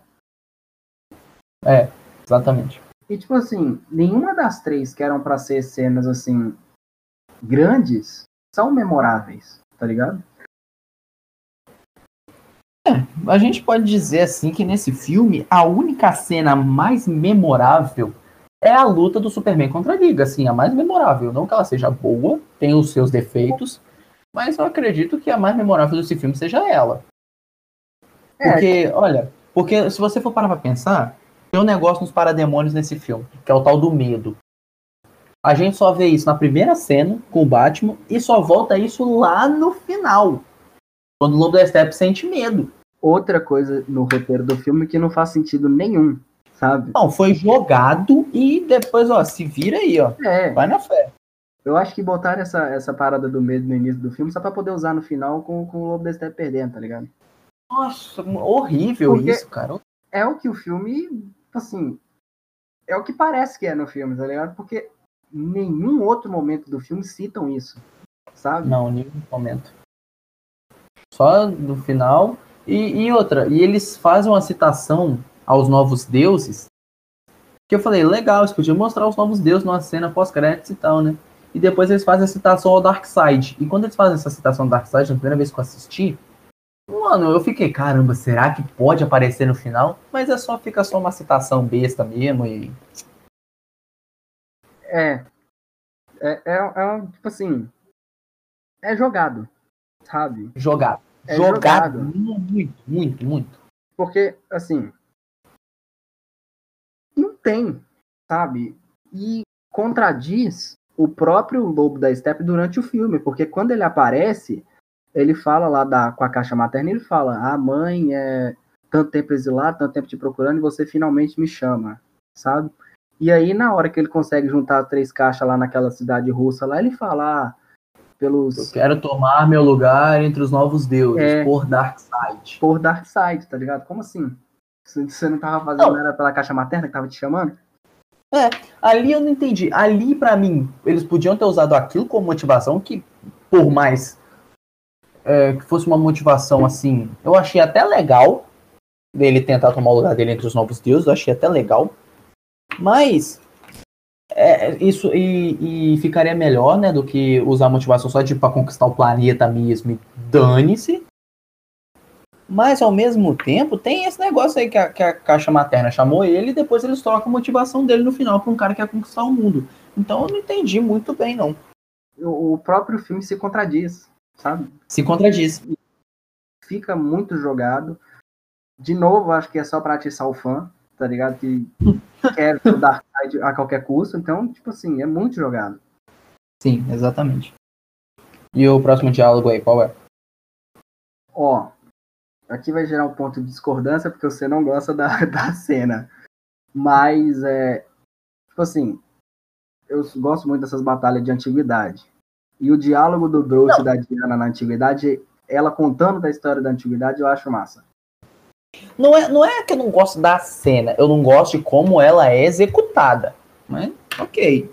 E Eu, eu acho massa, porque, tipo assim, é a primeira vez dentro desse universo que a DC criou que a gente tem, tipo assim, contando, é, dando um, um, um escopo por trás, dando uma, uma história por trás que, tipo, tem outros mundos, tem outras, além do Superman, obviamente, mas, tipo assim, tem outros mundos, tem um bicho mais bolado lá fora que pode vir aqui acabar com tudo, e é massa, tá ligado? Ela, ela contando da união, do, da unidade que fizeram Atlante, Amazonas, o povo da Terra. E aí nessa Aí cena... que eu fico besta. Aí eu só queria saber aonde que se passa essa batalha. Porque Aí- não, não- se fosse em Temícera, não ia ter como. Porque ninguém ia saber o caminho. Aí cai naquela que é mal executada, tá ligado? Não, assim, até eu souber qual era a ideia original do Zack Snyder pra essa cena, eu, eu também gostava da cena, porque é legal você ver a Artemis, os Zeus e o Hades lutando ali. É, claro, ali. Eles Aí você vê o, o- uma lanterna verde ali também, eu achei legal ter colocado. tipo, pra demonstrar né- que o. Nessa falar. cena, nessa cena, o que eu acho assim muito massa e ainda mais pra gente que gosta, que é fã, é tipo, é você ver os Zeus, é você ver a Artemis, é você ver o Lanterna Verde, tá ligado? Tipo assim, eles jogam ali pra você não existe aqui, tá ligado? Tem os Lanterna Verde aqui, mas só joga pra atiçar o fã, porque depois, Sim, né, depois some. E outra, some você, você diz que, o filme próprio se contradiz, não é? Olha o que, que a Diana fala. Precisamos de. Fizemos nossa própria unidade. Unidade Deus, Amazonas, Atlantes, humanos. Beleza. Aí o Superman ouvindo isso, vai lá, três, quatro socos e derrota o Lobo da Steppe. Outra parada que o filme se contradiz, tá ligado? Então, Precisou, precisou de um, um, um exército absurdo da primeira vez que ele invadiu com Zeus, tá ligado? É literalmente os Zeus lutando no meio do, do, do povo e os caras. não, e ele jogando o raio, o raio dos Zeus. É, é, é, como é que fala? Desembaralha as caixas maternas, cara. Poxa, é o Zeus. Sabe? Tipo assim, precisou de um exército absurdo para conseguir derrotar ele da primeira vez. E chega o Superman, beleza, o Superman é forte, é, é o brabo, é o brabo. Mas se contradiz demais o filme, velho. Se contradiz, se contradiz mesmo. A cena da antiguidade, depois que eu soube como ela seria, faria mais sentido você precisar realmente de, de, do- de muita gente ali. Porque não é qualquer pessoa que tá invadindo. É. Tudo bem, na época ele era o Uxas, ele era o Uxas, mas ainda assim o cara é o supremo regente de Apocalipse. O cara bota medo só pelo nome, Uxas. Tipo isso, tá ligado? Nem Ainda não era Darkseid, ainda Nem- era nem- Uxas, e bota nem- medo. nem precisa ser Darkseid ainda, era só o Uxas, tá ligado? E, Uxas.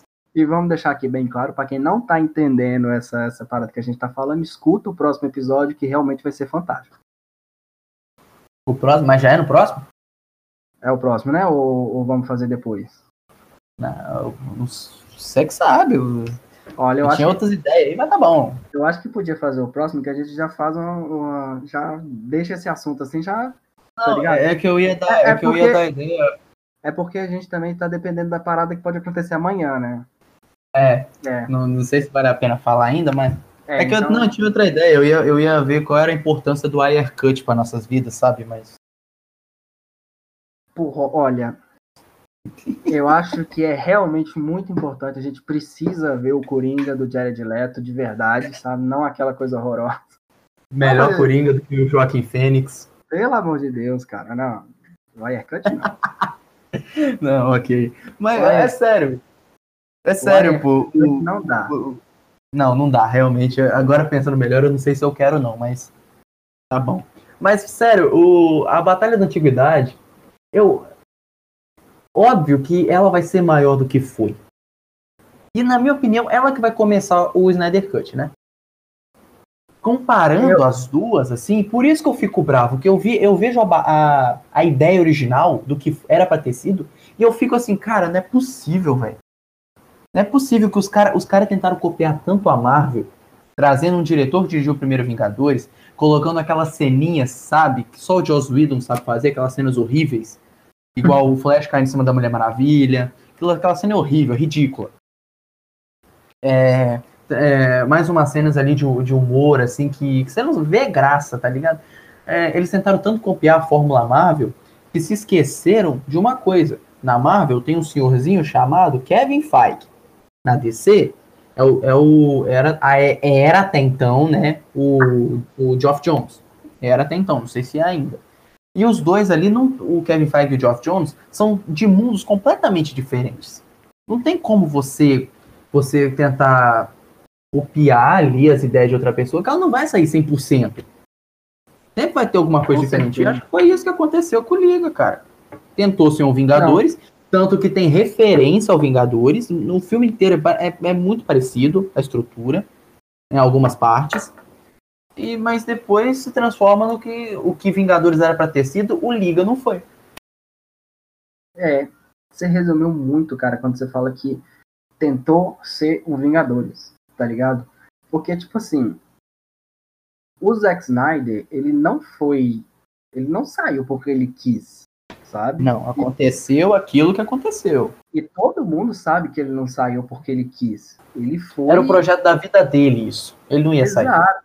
Ele foi chutado da direção do Liga da Justiça. Os cara E isso vai muito do que a Marvel teve, teve paciência pra esperar e a DC não teve. Tá ligado? Porque, tipo, os filmes do, da Marvel faz dinheiro agora? Faz, mas os primeiros não fazia. Sabe? Cara, a Marvel primeiro- lançou o Incrível Hulk. E, né? Por mais que eu goste do Incrível Hulk, eu gosto do filme. Mas, não, véi, fez 200, 300 milhões, eu acho. O filme Exato, do Homem de Ferro lá fez 500, cara. Fez 600 e pouco. exato. Tipo assim. Capitão América 1 fez 350 milhões. E continuaram com o projeto. E é o Capitão América, sabe? É um, E é o Capitão América. é um dos principais personagens do lado de lá, do lado da Marvel. Então, Não, é só o líder dos Vingadores, não é qualquer coisa, não. Só o Exato. líder dos Vingadores. Então, Entendeu? Então- tipo, a, a, a DC, ela não teve paciência. E eu acho que, Não. tipo assim, muito para eles terem chutado o Zack Snyder foi por causa do Batman vs Superman ter sido lançado junto com Guerra Civil e o Guerra Civil ter estourado e o Batman vs Superman não, como eles imaginavam. E Apesar que eu acho Batman vs Superman melhor Guerra Civil. Vou lançar a treta. também acho, sabe? Porque, tipo assim, é, é uma história mais profunda do que é o próprio Guerra Civil. Por mais que no futuro Guerra Civil se torne realmente muito importante pro, Pro- não, mas ele se torna importante pro futuro, não pro momento ali, né? É, pro momento ali ele é, assim, é um filme da Marvel que é bom, mas não é aquele fantástico, espetacular que a gente espera.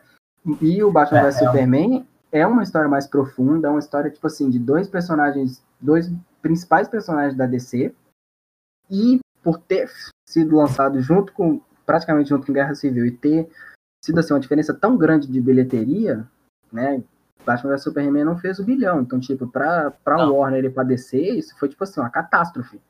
Tá ligado? Não, os o, o filme fez 800 e poucos milhões pra descer pra Warner, isso é uma catástrofe. Tipo isso, sabe? Se Eles não fosse ti- pra mim, eu tava nadando em dinheiro, mas não, pra eles é uma catástrofe. É, Nem 800 milhões, 800 milhões de bilheteria é ruimzinho, é ruimzão.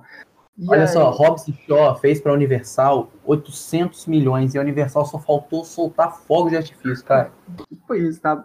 E aí, como, infelizmente, quem manda nesse, dos estúdios, quem manda lá é os engravatados, viram que não foi uma recepção muito boa, chutaram o Zack Snyder, trouxer- trouxeram o, o Joss Whedon, tentaram fazer uma cópia dos Vingadores, tentaram colocar o, o- a Fórmula Marvel dentro do- da Liga da Justiça, que é uma coisa que qualquer pessoa que consegue pensar com dois neurônios consegue ver. Não funciona, porque são personagens completamente diferentes. Tipo assim, E foi aí que virou o filme Fran- Frankenstein.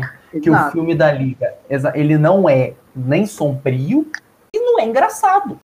É, ele, Ele é mais um filme, né?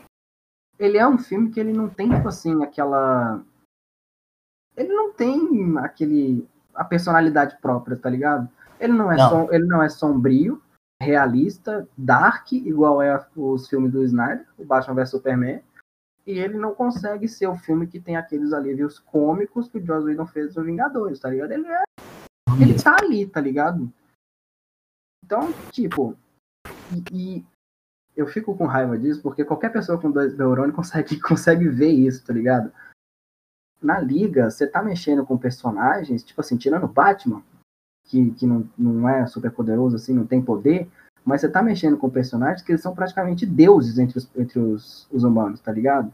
O que não é na Marvel. Na Marvel você tem muito mais personagem que é mais terreno, tá ligado? Você tem os personagens de Deus também, como o Thor, tá ligado?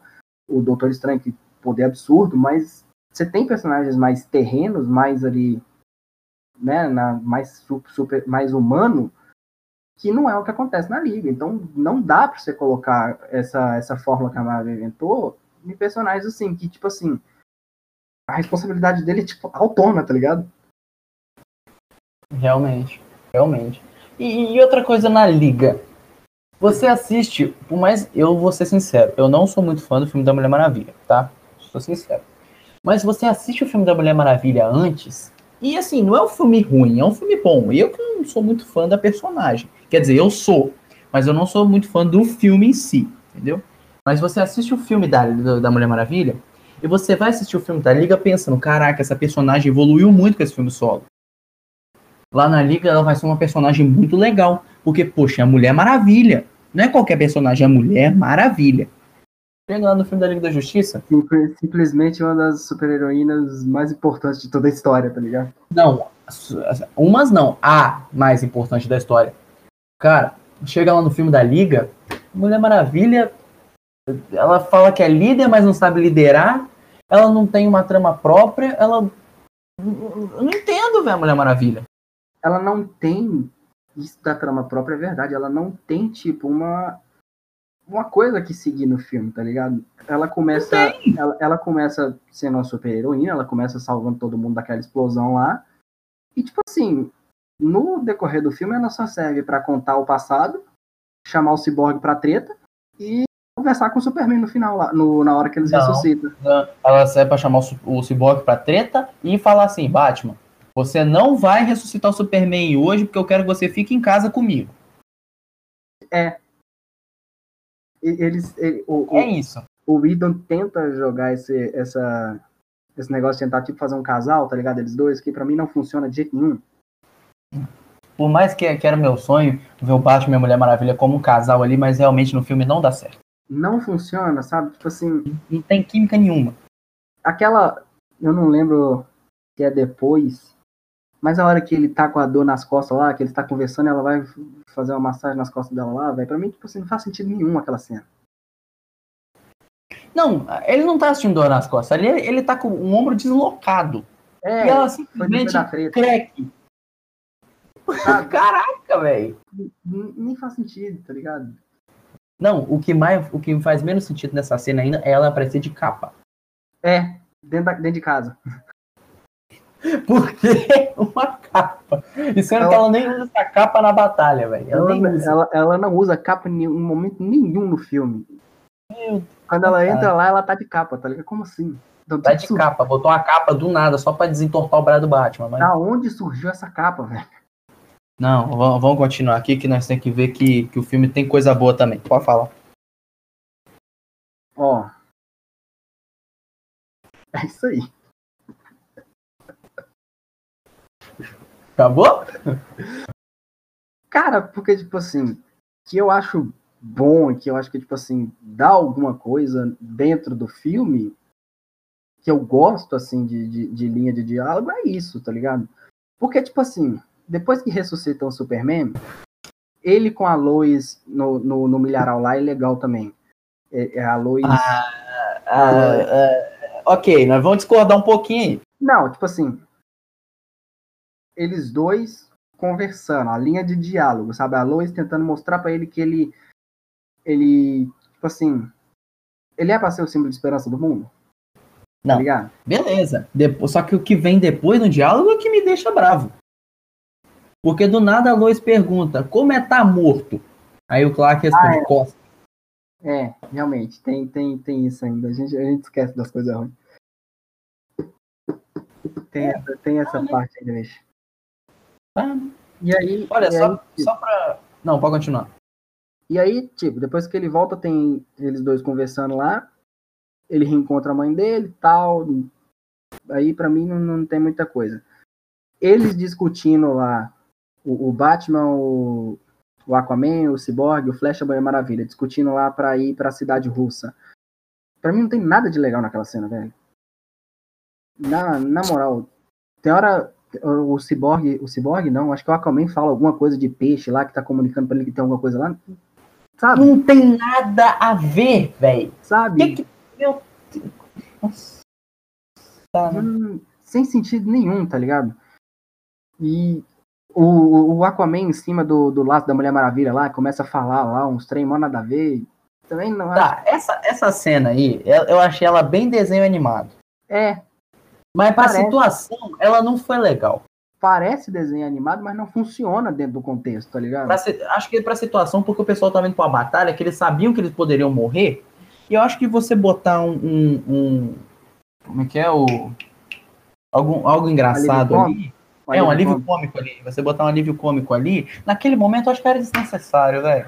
Completamente, velho. E tipo assim, nada a ver com Aquaman que eles mostraram no filme, tá ligado? Agora, deixa eu entrar no negócio aqui do Aquaman, que eu vi muita gente reclamando isso na época que eu assisti o filme. Lá em 2017, eu lembro disso até hoje, tá? Muita gente reclamou do Aquaman que ele, ele é meio roqueirão, ele é mamãe, yeah, uh, entendeu? Mas tudo- reclamaram do Jason Momoa como ator, mas eu vou defender o Jason Momoa aqui, sabe por quê? Pega a personalidade do Aquaman nas histórias em quadrinhos assim, nas histórias antes dos 952 e tirando uma, que, que eu já vou falar qual que é. O Aquaman é chato. O Aquaman é chato.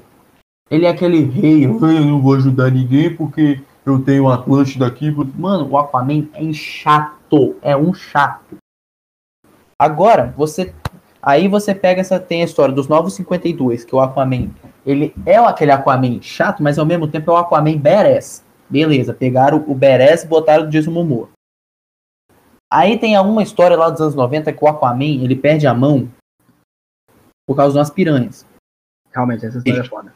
Peixe, então. Ele pega o, o arpão e mete na mão, ele tá nem aí. Beres, é o que eu tô falando. Essa versão do Aquaman eu queria muito ver no cinema, na moral. Então, ele é muito badass, mano. Então, eu só queria dizer, velho, porque não existe uma versão do Aquaman. Não existe só a versão Aquaman Rei dos Oceanos. Não existe. Existe o Aquaman badass. E qual o único ator badass que você tinha que dar pra fazer o Aquaman na época? Era o Jason Momoa, pô. Só que tudo bem, a gente vê, ah, o Jason Momoa, ele não, não é aquele badass das histórias e quadrinhos, dos novos 52, blá, blá, blá. Mano, o- tudo bem, ele não é aquele badass das histórias em quadrinhos, mas, poxa, o- todo mundo tem que entender que pro alguém gostar de um personagem, ele tem que sofrer mudanças um pouco. O, o Thor, o Thor ali, o pessoal só começou a gostar muito do Thor em Thor Ragnarok, que ficou num, um cara mais engraçadão, ficou mais, ficou mais leve, entendeu? Que, E eu acredito- A gente, a gente devia fazer um episódio depois falando de como Taika Waititi salvou o Thor. Não, nós vamos fazer então, nós vamos fazer. Precisamos. Mas o. o precisamos. O, o Jason Momoa, então, ele pegou um pouco desse Aquaman badass, trouxe pra dentro dele, porque você olha pra ele, eu olho pro Jason Momoa e eu lembro do Aquaman do desenho da Liga. Aquele Aquaman cabeludão, entendeu? O Com cabeludão. o gancho, o gancho na mão. Ainda bem que ele não tem um gancho, porque eu não sou muito fã da ideia do gancho, prefiro o tridente. Mas tá bem. Aí, beleza, tudo bem. Só que o pessoal, não, mas ali eu não tô vendo o Aquaman, tô vendo o Jason Momoa. Não existe só uma versão de personagem. Igual o Superman do, do Zack Snyder. Não existe só o Superman otimista. Tem um Superman que, pra ele virar otimista, tem o, o momento dele ser sombrio. Eu achei incrível a jogada do Zack Snyder disso. Então eles pegaram quem. é, qual era o único ator da época que podia ser um badass? Que aceitaria fazer um filme da Liga? Era o Jason Momoa. Então acredito que encaixou muito bem você trazer um ator que você olha pra ele, você tá medo que, na moral, eu tenho muito medo de, de, encontrar o Jason Momoa, velho. Eu fico com medo dele, velho. E Cara, beleza, tem- aquela cena que ele. Que ele Cara, tem- tá com o cara- Superman. ele- O cara tem 2,10m de altura, bicho. Né, velho? Na moral, Como é que você não tem medo do cara? na moral, eu tenho medo dele, velho. Bicho, bicho todo bombado. Aquela- Nossa, você tá doido. Aquela cena do.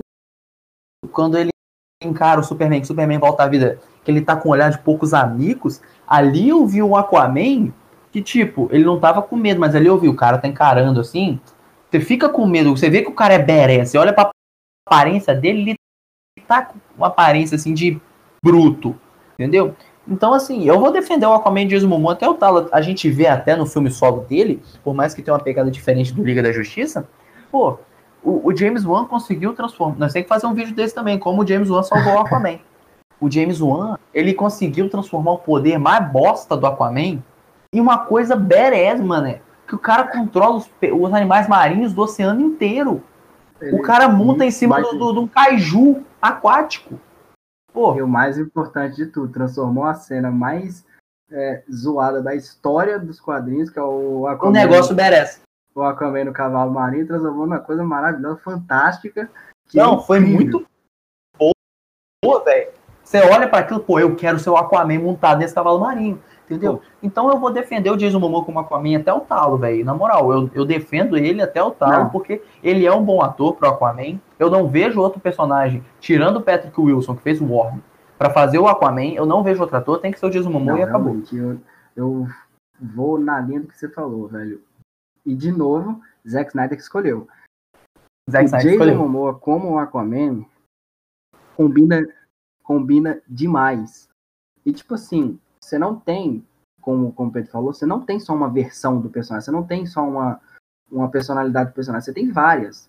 E quando você está adaptando para o cinema, você tem que fazer algumas mudanças. E eu acho que combinou muito, porque é, o, o Jason Momoa, por ele ter essa, essa, essa. Ele passar essa parada de ser mais roqueiro, mais vida louca, tá ligado? Igual é o Aquaman mais vida louca a partir depois dos 952, combinou muito, velho. Combinou e, eu, eu, vi muito nerd, assim, o nerd que se diz o nerdão, né, que sabe de tudo, é, reclamando, ah, mas esse não é o Aquaman que eu conheci. Cara, primeiro era pra, o filme não é esse que você tá vendo. O filme do Zack Snyder não é esse. Segundo, o cara, ele ainda vai ser o rei de Atlântida. Ele ainda tá se descobrindo como rei. Se ele quer ser o que ele não quer ser, entendeu? E outra, pergunta o cara, os caras têm que, os cara tem que apresentar o personagem para o personagem ficar legal. Pergunta se alguém ia gostar do Aquaman rei chatão no cinema. Ninguém ia, pô. Justamente quando eu vi o filme no cinema, quando tem aquela cena do Aquaman, que eu te falei que eu gosto da sequência de ação dele surfando em cima do parademônio, pô, o pessoal gritava, falava, caraca, que massa, pô. Pergunta se, se um Aquaman daquele ia ter uma cena daquela. Não ia, poxa. Se escolher então eu queria dizer assim, eu queria dizer a você, nerd, chato, não existe só uma versão de personagem, entendeu? Talvez você não goste, mas às vezes é preciso adaptar uma certa versão para o filme fazer sucesso. Tudo bem que nesse caso não deu muito certo, mas o filme do Aquaman deu certo. E tem, Fez um bilhão. E é, e é tipo assim. As pessoas que gostam muito de criticar e tudo mais, se eles fossem parar para ver, pegando como exemplo, tá? Se eles fossem parar para ver como que é o Homem de Ferro nas histórias em quadrinho. Eu ia falar agora. Mano, nunca que ia, que ia fazer o sucesso que fez, tá ligado? Ó, oh, o Homem de Ferro ia ser vilão, mané. Ele ia ser vilão, cara. Sabe? Então, tipo assim. Pega o Senhor das Estrelas nas histórias em quadrinhos. Também, tá ligado? E, e pega o que fizeram com ele, tá ligado? Então, tipo assim, quando você vai trazer, principalmente quando, é, quando tá ligado assim a super-herói, quando tá ligado a esses personagens, você tem que fazer certas adaptações para conseguir é, chegar no público, para o público criar uma, uma, uma relação com o personagem, tá ligado? E o Jason Momoa, por vida louca, doido, tem um carisma muito grande que combina com o personagem e que, assim. É não, não é que ele tá combina com o personagem, ele combinou com aquela versão do tá personagem. É, sim, sim, mas o, o Jason Momoa, assim, não é que a, a, o jeito dele combina com o personagem, o jeito dele combina com aquela versão do personagem aquilo ali é verdade. E, uhum. e, tipo, igual eu falei, eu não vejo outro ator pra fazer o Aquaman atualmente, a não ser o Jason Momoa. Porque eu acho que ninguém hoje, no mundo que a gente tá vivendo hoje, ninguém vai querer um Aquaman certinho. Aquele não. loirão, bom moço. Ninguém vai querer. Todo mundo quer um Aquaman de Jason Momoa, cara. E é, e é uma Tanto... parada, tá ligado? Se escolher, se escolhessem fazer o Aquaman rei, chatão lá, que é, ah não, Atlântida e Atlântida e tudo mais, estragar o personagem, tá ligado? Ia, ia. Eu quero, eu quero desafiar quem não gostar do que eu falei aqui agora, que claro que sempre vai ter alguém que não goste, né? Mas eu queria falar assim, você que não gostou do que eu falei, assiste a cena do Aquaman no filme dele, chegando com o caráter e tenta não se arrepiar com aquela cena. Assiste a cena dele ganhando o tridente. Exatamente, assiste aquela cena. Quero ver você não se arrepiar. Ele saindo com o uniforme Assiste, quero ver você não se arrepiar. Não, não, não Não tem como, velho. Escolha sensacional, tá ligado? Escolha sensacional. Combinou. Escolha sensacional do Zack Snyder pro, pro ator e do James Wan pro, pro personagem que ele queria colocar. Exato, velho. E tipo assim, fez a carreira do, do Jason Momoa como ator no cinema, tá ligado? Com certeza. Porque antes ele tinha feito Conan, fez Game of Thrones também. Uma temporada de Game of Thrones que ele é, tipo assim, muito mal utilizado, tá ligado? Ele tem, Sim. ele tem e... tipo assim, cinco episódios e não fala uma palavra, tá ligado? Não, mentira, ele Sim. fala, tem dois episódios que ele conversa, mas nos outros ele não fala nada, tá ligado? Muito. E, e, e depois que ele interpretou o Aquaman, ele só fez, poxa, só tá em produção boa e divertida. Olha, depois do Aquaman, ele vai fazer Hobbs e Shaw 2, ele tá em Duna, ele fez aquela série só dele Lassie, que eu tenho que terminar de assistir. Ele fez mais o que? Já tá Aquaman 2 já tá. Então, o cara, o cara é bom ator, o cara entrega. E além de ser uma pessoa incrível também. Exato, sabe? Combinou. Tudo combinou, tá ligado? Nele. E, e com certeza eu, de novo, eu falo, eu não vejo outro ator pra fazer o Aquaman se não for ele. É tipo isso. A mesma coisa pro Henry Cavill e pro. É que eu tenho que ver o Robert Pattinson ainda, mas eu ia falar a mesma coisa pro Ben Affleck. eu percebi que você ia falar do Batman e eu já falei, pô, peraí. E tipo, tirando isso, tirando essa, essas partes que a gente comentou do filme, para mim todo o resto é assim, existe, tá ligado? Mas não é aquela coisa, sabe? Não. Assim, o, o filme da Liga, o meu veredito final sobre o filme da Liga é. Ele não é ruim. Ruim, assim, de, de, de escrachar que é ruim. Ele é bom porque tem os personagens que a gente gosta, a gente assiste pelos personagens. Ele tem, para quem quer ver um filme super-herói rápido, uma trama rápida e direta, esse é o filme, que não liga muito assim para CGI ruim, atuação ruim. É, ele, é ele é esse filme, mas também tá longe de ser um filme mediano para bom. Tá longe. Eu daria 5 de 10 a nota para ele. Mano, eu vou nessa mesma linha, tá ligado? Ele, assim, ele não é horroroso de você falar assim, caraca, eu não consigo assistir esse filme tá ligado? Não é. Ele, ele, não é. ele não é um quarteto fantástico. Ele não é um quarteto fantástico. Que você não consegue assistir, tá ligado? Que você começa a passar 10 minutos de filme você já quer desligar. Não é. Mas também ele não é assim mediano. Ele tá ali um pouquinho abaixo. 4 e 5 a nota também, tá ligado? Tem algumas cenas que, como a gente colocou aqui, que são legais e tudo mais, mas o conjunto da obra e quando eu falo conjunto da obra, não só o filme, mas o conjunto da obra todo, envolvendo bastidor, envolvendo produção, envolvendo tudo. Nossa, a, o bastidor desse filme é, é uma zona, cara. Faz, né? Tipo assim, o filme fica ainda mais para baixo, tá ligado?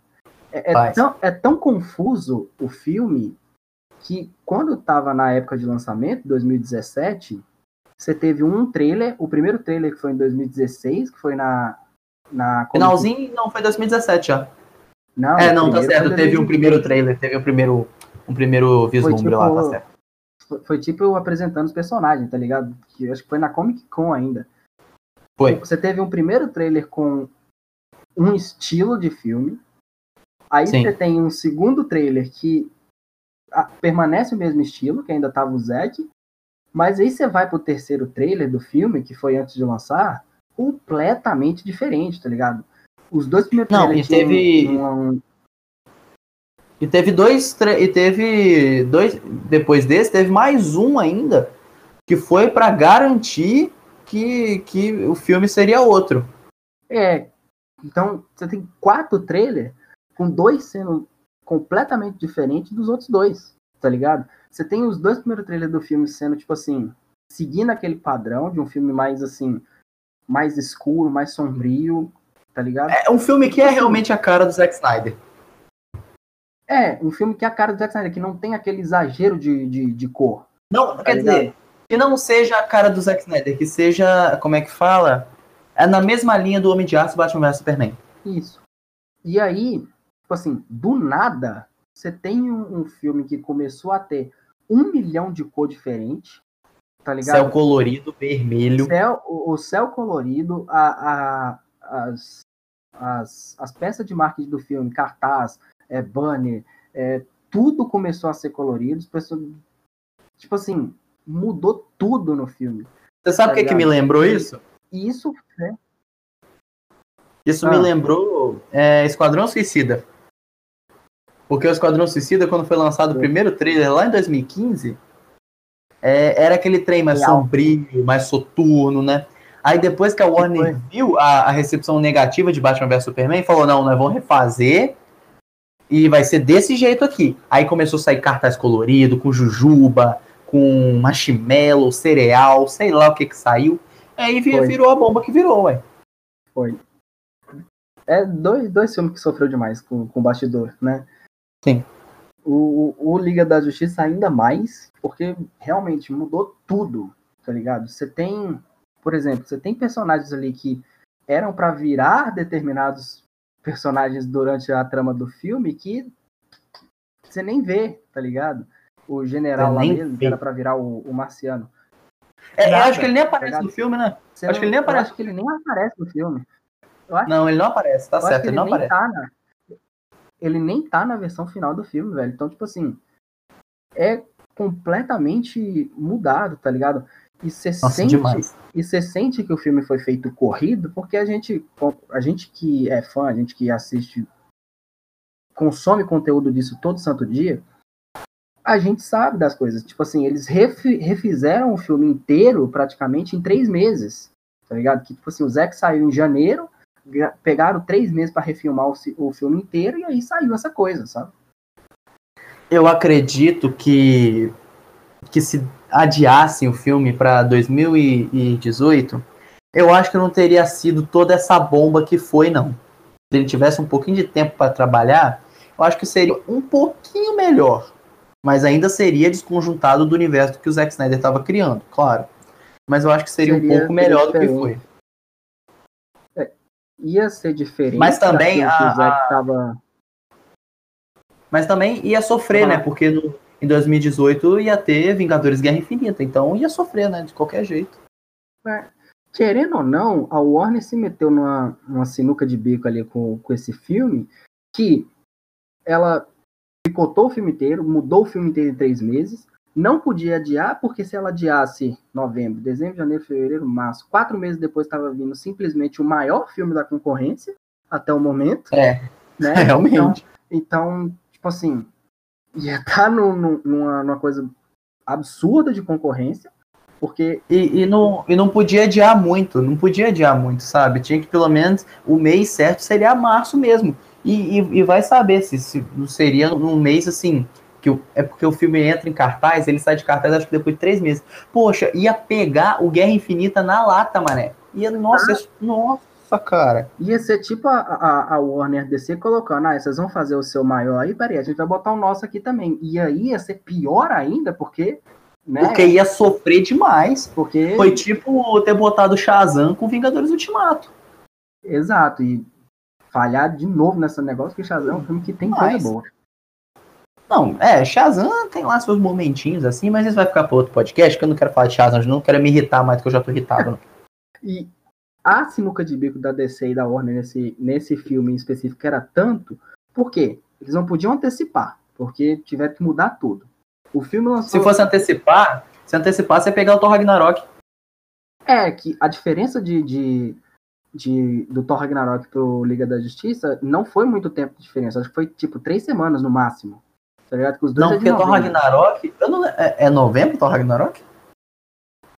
É, chegou lá fora no finalzinho de outubro, mas eu acho que aqui no Brasil estreou em novembro de 17. É, Eu também. achei que era, eu achei que era outubro, velho. É, mas acho que não, não passa de três, quatro semanas também. Porque o Ragnarok chegou no finalzinho do, de outubro. É 26 de outubro de 2017, tá certo. 26 de outubro. Então, tipo, Eu ia pegar, não, não ia adiantar não. O Liga foi lançado dia 17, ia pegar mesmo, não ia ter jeito, não. cê- e, e aí você teve uma coisa que assim. A gente é fã do Thor. A gente, a Com gente, certeza. a gente gosta pra caramba do Thor, mas aí você teve. Quer dizer, até aquele momento a gente tava ansioso pra ver o Surtur mais do que o Thor. Exato. sinceros. E aí, sinceros. E aí você teve uma coisa, tipo assim, absurda que aconteceu, que foi o Thor conseguiu ser um filme financeiramente que deu mais retorno pra Marvel do que o Liga da Justiça deu pra, pra Warner pra DC. Tá? Tipo, o é Thor, que era assim, um dos não- piores personagens. Piores não, assim, era um dos personagens mal- mais maltratados na Marvel, porque se você pegar uma história do Thor, é muito rico o Thor, dá pra fazer história muito boa, mas aí você pega um personagem que era muito maltratado, ninguém botava fé, foi lá e fez mais dinheiro que o Liga da Justiça. Exato, tipo assim, Liga da Justiça, eu vou te ser sincero, eu não achei que ia passar de 500. e quase que não passava, né? Foi sofrido, mas passou. E tipo assim, Deu prejuízo do mesmo jeito. É, pra gente que acompanha, tipo assim, o Thor é um personagem que depois, que a partir desse que lançou for Ragnarok, ficou fantástico, mas é uma coisa que não dá pra, pra ser, tipo assim, é uma coisa normal. Isso não é uma coisa normal. O filme do Thor faz Não. mais dinheiro que a Liga da Justiça. Tá ligado? Nunca. Você tem ali simplesmente a trindade mais famosa da, da história. E perderam pro Thor, tá ligado? Realmente perderam. É, mas ah, o, eu espero que agora para esse futuro da DC, porque conseguimos, a justiça foi feita, Zack Snyder vai poder lançar a sua versão, graças a Deus. Conseguimos. Justiça foi Mas feita, é- justiça merecidíssima. Eu, eu espero, né, que a Warner não cometa esse erro mais, porque pagaram muito caro por esse erro deles. E agora que com esses horizontes aqui pra frente, Aquaman, eles fazendo, já que eles viram que o universo compartilhado pra eles não dava muito certo, é, é legal eles seguirem na linha, né, de, de filmes solos agora com Aquaman em 2018. É, em 2019 teve algum da DC, teve Shazam, que faz Foi, parte ali do mesmo universo. É, o Coringa nem tanto, mas arrecadou bastante dinheiro, fez um bilhão também. É Aí em porque o- 2020 teve o Aves de Rapina. E no finalzinho de 2020 teve o Mulher Maravilha 84, que eu, eu acho que se tivesse no cinema, é, pudesse, não tivesse a pandemia, ia fazer muito dinheiro também. Então a, a DC e a Warner indo na linha desses filmes mais. E vai ter o Batman do Matt Reeves, mas não vai, não vai ter ligação nenhuma, mas ainda assim vai fazer um bom dinheiro, e isso eu aposto. Porque Batman sempre dá dinheiro, não importa como.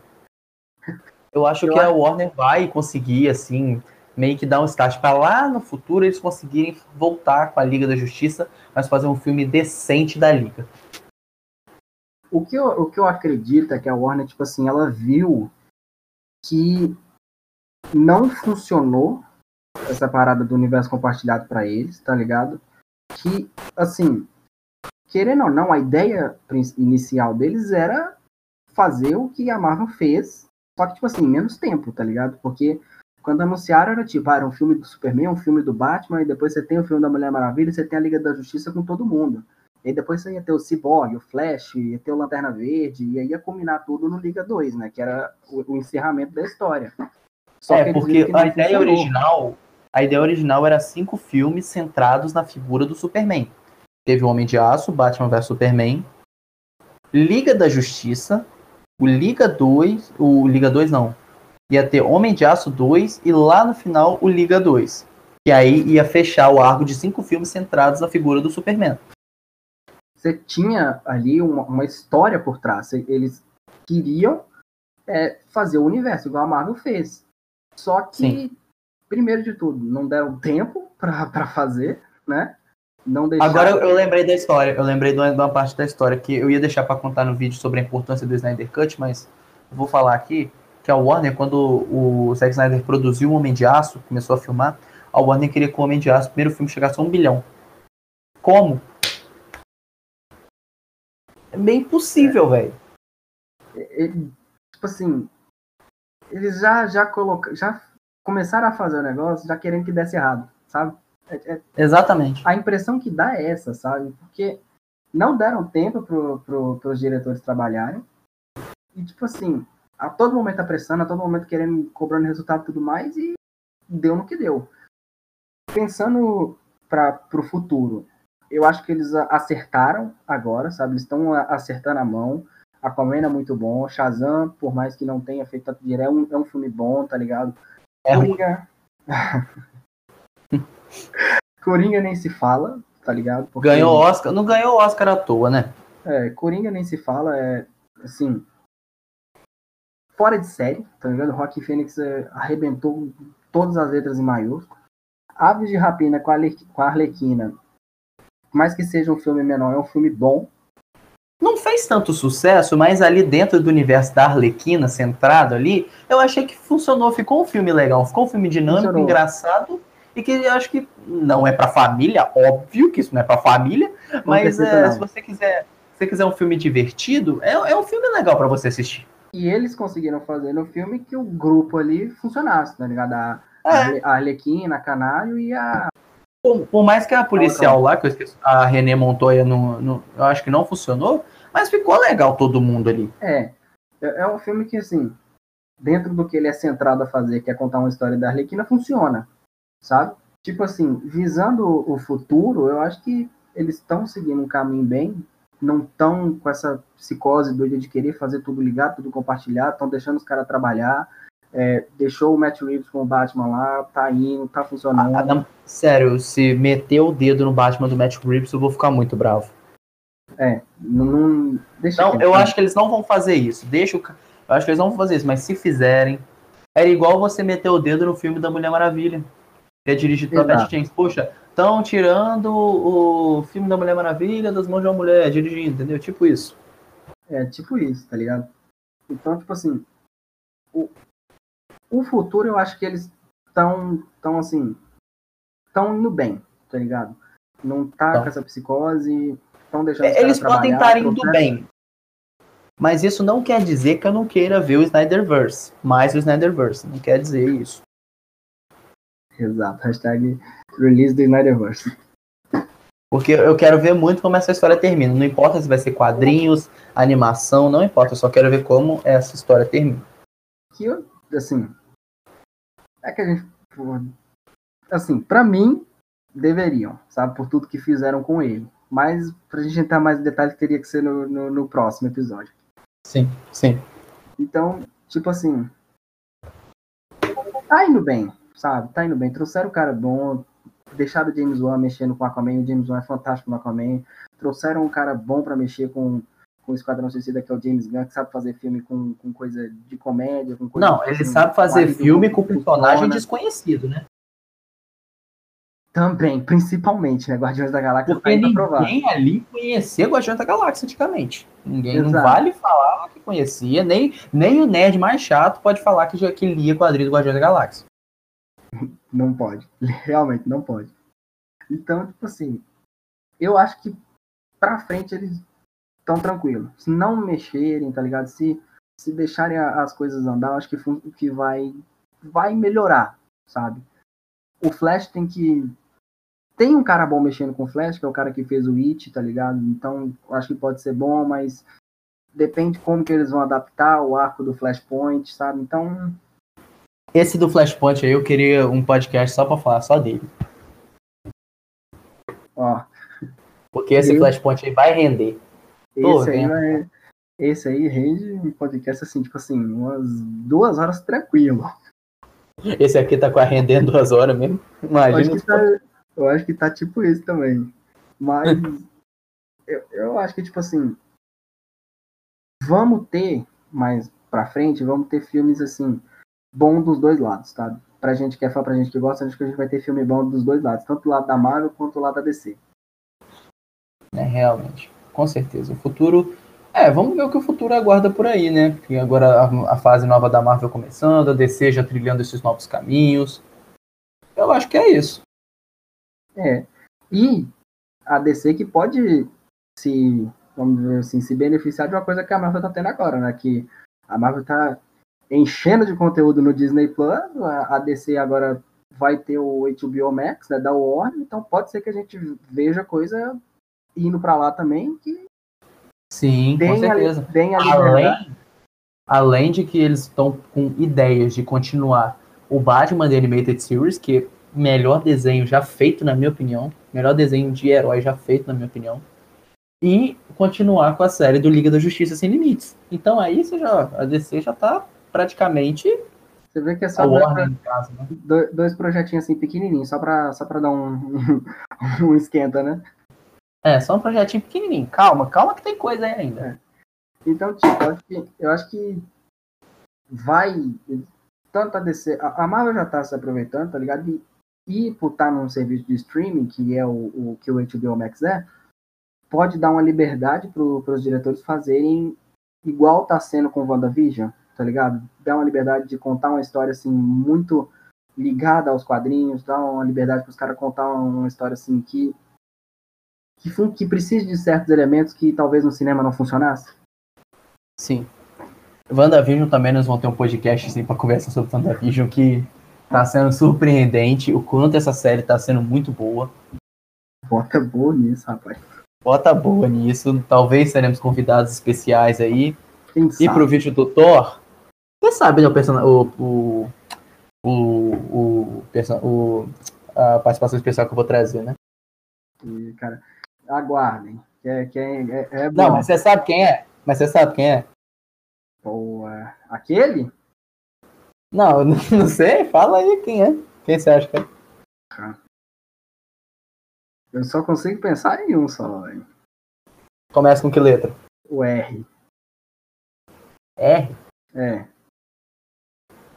Ronaldo Fenômeno? Ah, vai tomar banho. Não, é o que começa com M. Ih, esse também é bom. Aquele que fala tragam mil tantos. Esse aí também é bom. Ixi, rapaz do céu. Ah, não tem nada certo ainda, mas nós vamos tentando, né? Eu acho que é isso, podcast. Acho que rendeu, hein? A primeira. Rendeu, rendeu um bocadinho, viu? Não, eu acho que quando isso aí, quando nós postar isso aí, eu não duvido nada que vai ter um bando de negro me xingando aqui, porque eu tô falando mal